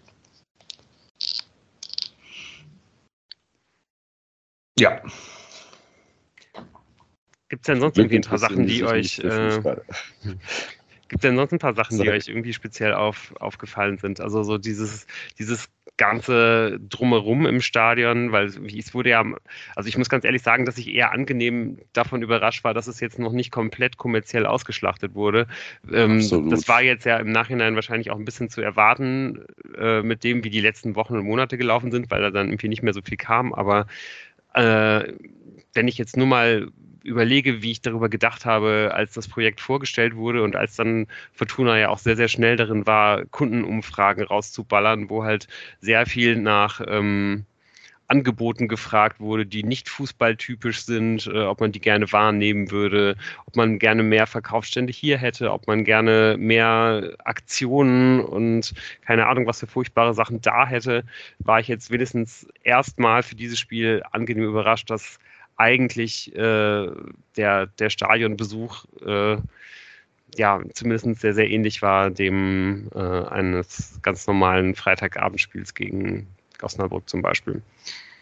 Ja, ganz genau. Ich glaube, dass äh, da im Vorhinein auch wahrscheinlich äh, intensive Gespräche zugeführt wurden und man natürlich auch ähm, vor internationaler Presse äh, und äh, Medienlandschaft nicht wollte, dass in diesen Gesprächen zu Dissens kommt und halt äh, bestimmte Elemente wie, keine Ahnung, äh, Halbzeitshows und bestimmte ähm, größer angelegte äh, Werbemaßnahmen äh, vielleicht zu Unmutsbekundungen von den Rängen führen, was wiederum über die Medien geht.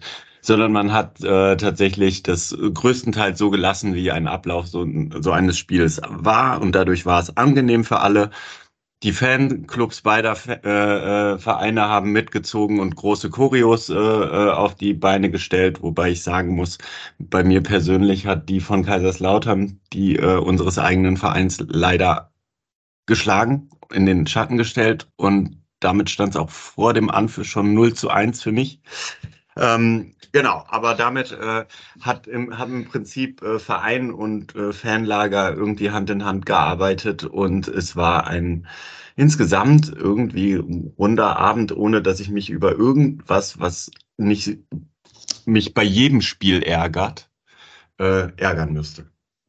Ja, und zu diesem Stadionerlebnis äh, gehört halt eben einfach auch zu diesem runden Stadionerlebnis halt ein Punkt, ähm, ja, für den wir, den wir halt einfach als selbstverständlich hinnehmen, der aber nicht selbstverständlich ist, wenn man sich mal irgendein random Spiel von irgendeinem anderen Verein halt in Deutschland oder wahrscheinlich auch fast auf der, auf der ganzen Welt, zumindest in den äh, größeren Ligen halt anschaut, ist. Und das ist der Punkt mit dem Punkt des Stadion-DJs. So, wir haben einfach dieses unglaubliche Geschenk, dass da einigermaßen vernünftige Musik gespielt wird, die teilweise sogar noch ein bisschen lustig ist, weil sie äh, aufs, aufs Spielgeschehen referiert. Und das sind einfach okay, gute Songs. So, manchmal sind es sogar richtig gute Songs und da, äh, da wird halt nicht irgendeine furchtbare Après-Ski Ballermann-Mucke durchgejagt, die dir halt komplett das Gehirn zerschmelzen lässt, sondern das ist einfach sau angenehm und ich hoffe wirklich, dass das noch sehr, sehr viele Jahre so unverändert weitergeht. Und das ist ja auch eben einer von diesen Punkten, wo man halt vielleicht, gerade wenn man so ein Projekt wie Fortuna für alle angeht,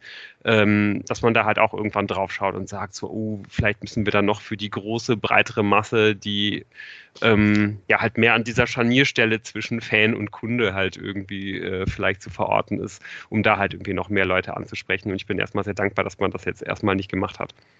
Ja, ich möchte da aber anmerken, dass man eventuell darüber nachdenken kann, direkt nach dem Spiel, wenn man 4 zu 3 gewonnen hat, ähm, auch mehr direkt Raum für die Fans zu geben.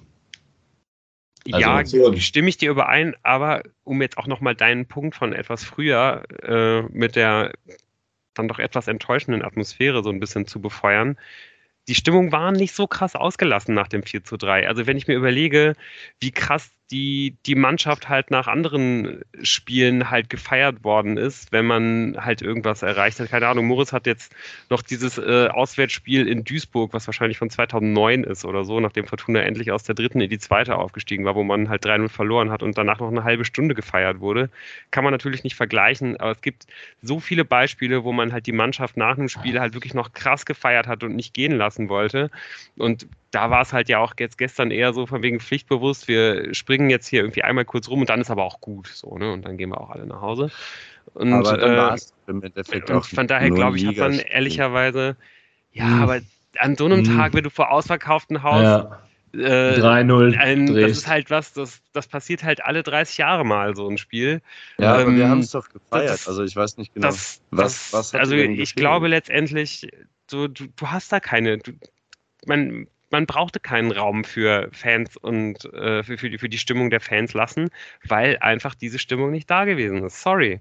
So, das war total gut, dass man Musik gespielt hat, weil man damit ja, halt die, äh, ich sage jetzt nicht beerdigungsähnliche Atmosphäre, aber die doch etwas verhaltene Euphorie, die halt geherrscht hat, meinem Empfinden nach halt ein bisschen überdecken konnte. Ich möchte da aber. Meinem Empfinden nach sind immerhin ein Großteil des Stadions für die ganze Ehrenrunde da geblieben. Ja. Und ja, ja, ja. es hätte auch halt es hätte gemacht, ne? halt sein können. Man hat halt geguckt ja, nach so einem krassen, so ein bisschen. Ja. Nach so einem also ich glaube, das ist ja. Ich glaube, das ist nicht nur ein, äh, ein, Thema bei der Fortuna. Ich glaube, das ist allgemein, da hat sich was verändert seit 2009 oder in diesem Zeitraum. Ähm, ich glaube, es ist auch in anderen Vereinen so. Ja, plus, das, und, und, ja, hast ja. du, glaube ich, recht. Und du hast eben ja auch, glaube ich, schon einen wichtigen Punkt genannt, warum vielleicht auch einfach die Stimmung, sagen wir mal, so von der Süd nicht so weit äh, ins, ins große Stadion halt überspringt, so weil vielleicht einfach an diesen, ja, an diesen Scharnierstellen von der Süd äh, zu, den, zu den Geraden einfach nicht die gleichen Leute sitzen oder stehen wie halt sonst. So, sondern die halt alle so ein bisschen verteilt ist. Und das heißt, du hast dann vielleicht überall im Stadion halt immer so kleine Stimmungsblocks oder kleine Mini-Stimmungszentren, aber zwischendurch wie bei so einer Laola-Welle, äh, die, äh, die halt nicht, äh, die halt nicht übernommen wird und dann halt nicht so durchs Stadion schwappt, weil halt einfach irgendwann, weiß ich nicht, der, der Gästeblock kommt oder der, oder der VIP-Block, wo die Leute halt gar nicht wissen, was sie tun sollen. Äh, ich weiß nicht, ob, ob ihr das noch kennt von früheren Stadionbesuchen. So die Laola-Welle ist irgendwie auch nicht mehr so groß in Mode wie früher. Fällt also, wir, ich hoffe, wir, die jungen äh, Zuhörenden ja. unseres Podcasts können damit ja. noch was anfangen. Ja. Aber ich, ich hoffe, ich habe meinen Punkt ungefähr verständlich gemacht. Ne? Dass einfach so richtig die Stimmung nicht so, halt nicht so, nicht so mhm. durchgeschwappt ist, sondern es ist einfach immer wieder an ganz vielen kleinen Wellenbrecherstationen dann unterbrochen worden, weil da einfach dann Leute waren, wie eben in der Reihe direkt vor Jan, was er eben auch genau ja. an, an der Seite der Süd ja. war, wo dann halt eben nicht alle Leute mitmachen und wenn halt einfach die Leute um dich herum mit, die nicht mitmachen, sind dann glaube ich auch viele Leute, da würde ich zum Beispiel auch jemanden, da würde ich auch mich mit selber mit einbeziehen, dann genau. falle ich auch nicht ja. sofort in wilde genau. Mhm. Äh, Gesänge halt irgendwie ein genau. und so verläuft es sich dann. Ja. Und also wenn, wir halten fest, früher war mehr Laola. ja. Gut. Was nehmen wir aus dem Spiel mit? Die Fortuna kann selbst beim 0 zu 3 ähm, Rückstand nie abgeschrieben werden. Und ähm, das macht doch Hoffnung auf den weiteren Verlauf der Saison, oder? Generell ist es auch einfach geil, bei diesem Spiel da gewesen zu sein und sowas mitzuerleben. Also ja. ich meine jetzt wieder das Sportliche. Wir hatten ja auch noch äh, netterweise Begleitung für, das, für den Schluss äh, von einer Hörerin und äh, es war einfach irgendwie doch. Also ich fand schon, ja, die, der Gruß Spielverlauf der hat schon auch, schönen Gruß, genau. Der Spielverlauf hat schon auch für sehr, sehr viel äh, intensive Kommunikation untereinander im Blog gesorgt und so. Das war schon ziemlich nett. Also es war schon mal sehr special. Ja, ich halte noch fest, äh, dass äh, ab jetzt äh, 4 zu 3 nach 0 zu 3 Rückstand ähm, direkt heißt äh, Fortuna gegen Kaiserslautern erstes Fortuna für alle Spiel und nicht mehr Jan Regensburg gegen Fortuna Düsseldorf.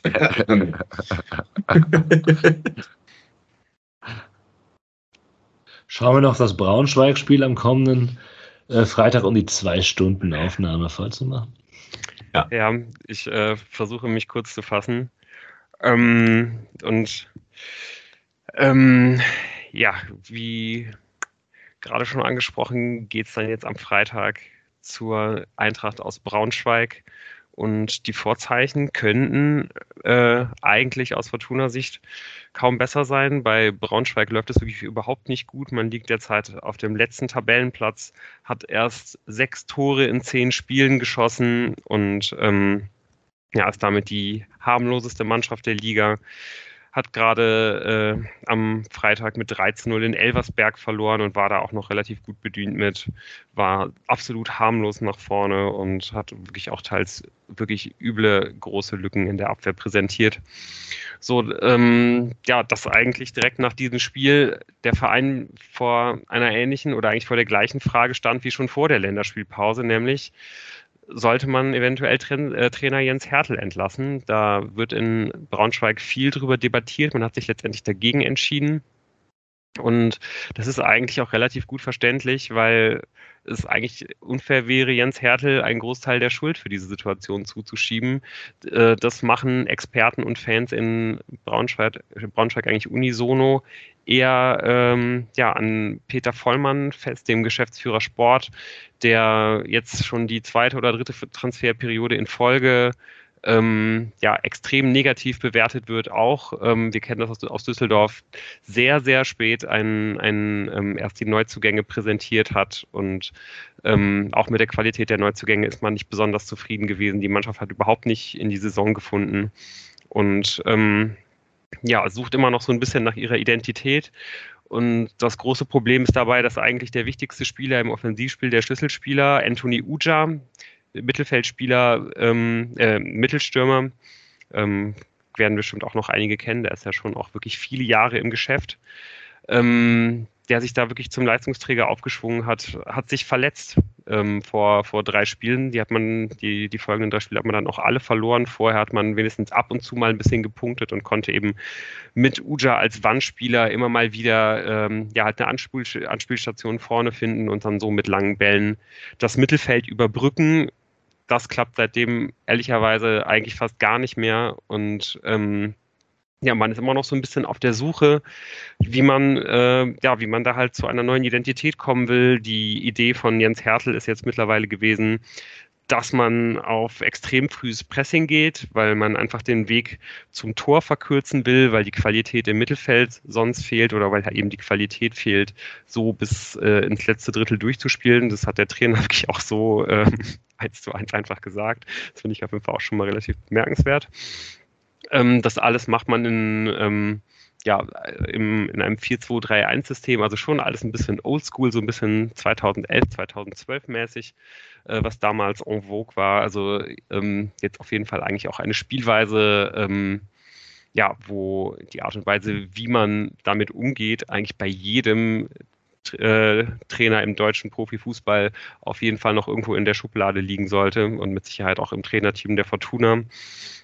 Und ähm, ja, von daher bleibt es halt eigentlich nur relativ fehlerlos, gegen, gegen, Brauns, äh, gegen, gegen Braunschweig zu spielen, da wenig, äh, ja, in wenig Konter zuzulassen und eben immer wieder aufmerksam zu sein bei Standards, weil das ist eben eine Stärke, die die Braunschweiger schon haben. Eigentlich genau das, was man sich halt eben wünscht bei einer Mannschaft, die halt tief im Keller steht und die vielleicht die allergrößte Qualität im Spiel nach vorne hat. Man ähm, hat eine hohe Standardstärke, ähm, gewinnt, glaube ich, die zweitmeisten Kopfballduelle und ist eben auch sehr stark bei Sprints und intensiven Läufen, was sich ähm, ja eben halt auch daran ablesen lässt, dass man halt eben so hoch eben Bälle gewinnen will und eben jetzt auf dieses hohe Pressing umgestellt hat. Ähm, gleichzeitig sieht man halt eben auch äh, das Stichwort fehlende Ballqualität. In Ballbesitz liegt man in Zonen wie Kaiserslautern, hat da, glaube ich, mit 43 Prozent den zweiten niedrigsten Wert in der Liga. Ähm, da jetzt Uja ausfällt, ähm, fällt wirklich, ja, wie, wie, wie, schon angesprochen, der wichtigste Spieler im Offensivspiel aus, auf wen man sonst mal ein bisschen schauen könnte, ähm, wer derjenige ist, der Braunschweig vielleicht nochmal irgendwie den einen oder anderen Punkt retten könnte, ist der Torwart mit Abstand der beste Spieler bisher dieser Saison, Ron Torben Hoffmann, ähm, noch relativ jung, hat man aus Sunderland geholt vor kurzem. Ähm, der spielt wirklich eine richtig starke Saison. Und ähm, mit, mit Anton Donko hat man einen sehr dynamischen Linksverteidiger, der, glaube ich, auch einigen anderen Vereinen in der zweiten Liga extrem gut zu Gesicht stehen würde.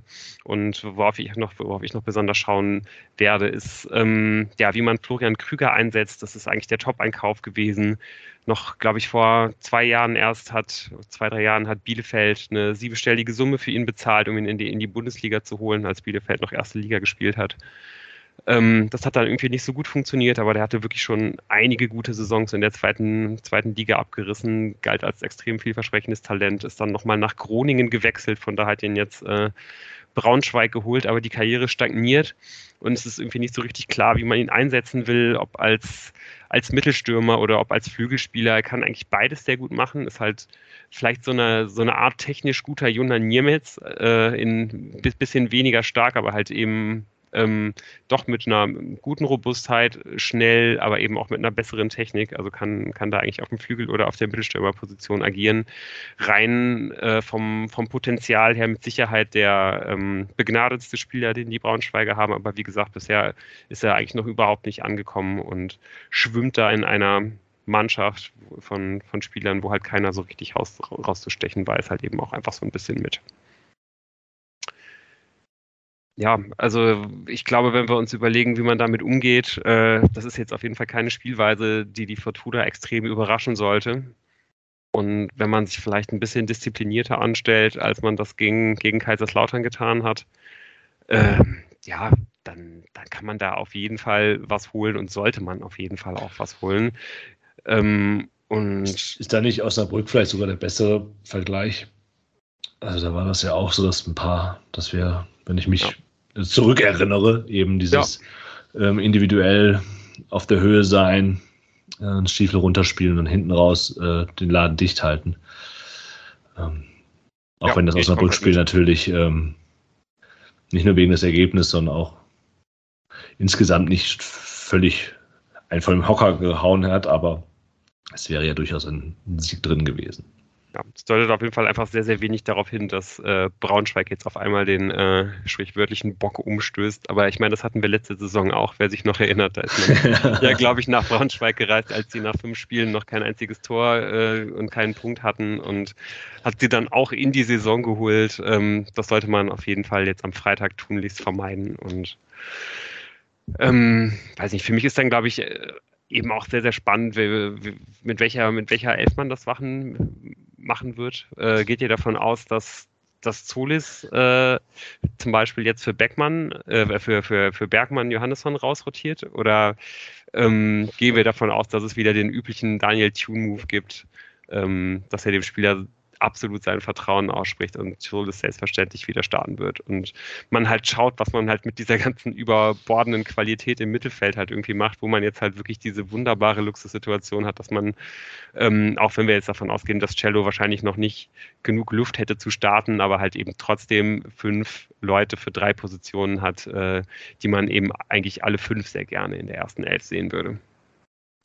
Ich gehe davon aus, dass irgendetwas Unerwartetes äh, als kleine Mini-Rotation äh, äh, uns erwarten wird ähm, bei der Startaufstellung. So, wo man jetzt tatsächlich im Mittelfeld bestimmte Konstellationen noch nie hat von Anfang an spielen sehen. Da könnte ich mir vorstellen, dass das vielleicht der Fall sein wird.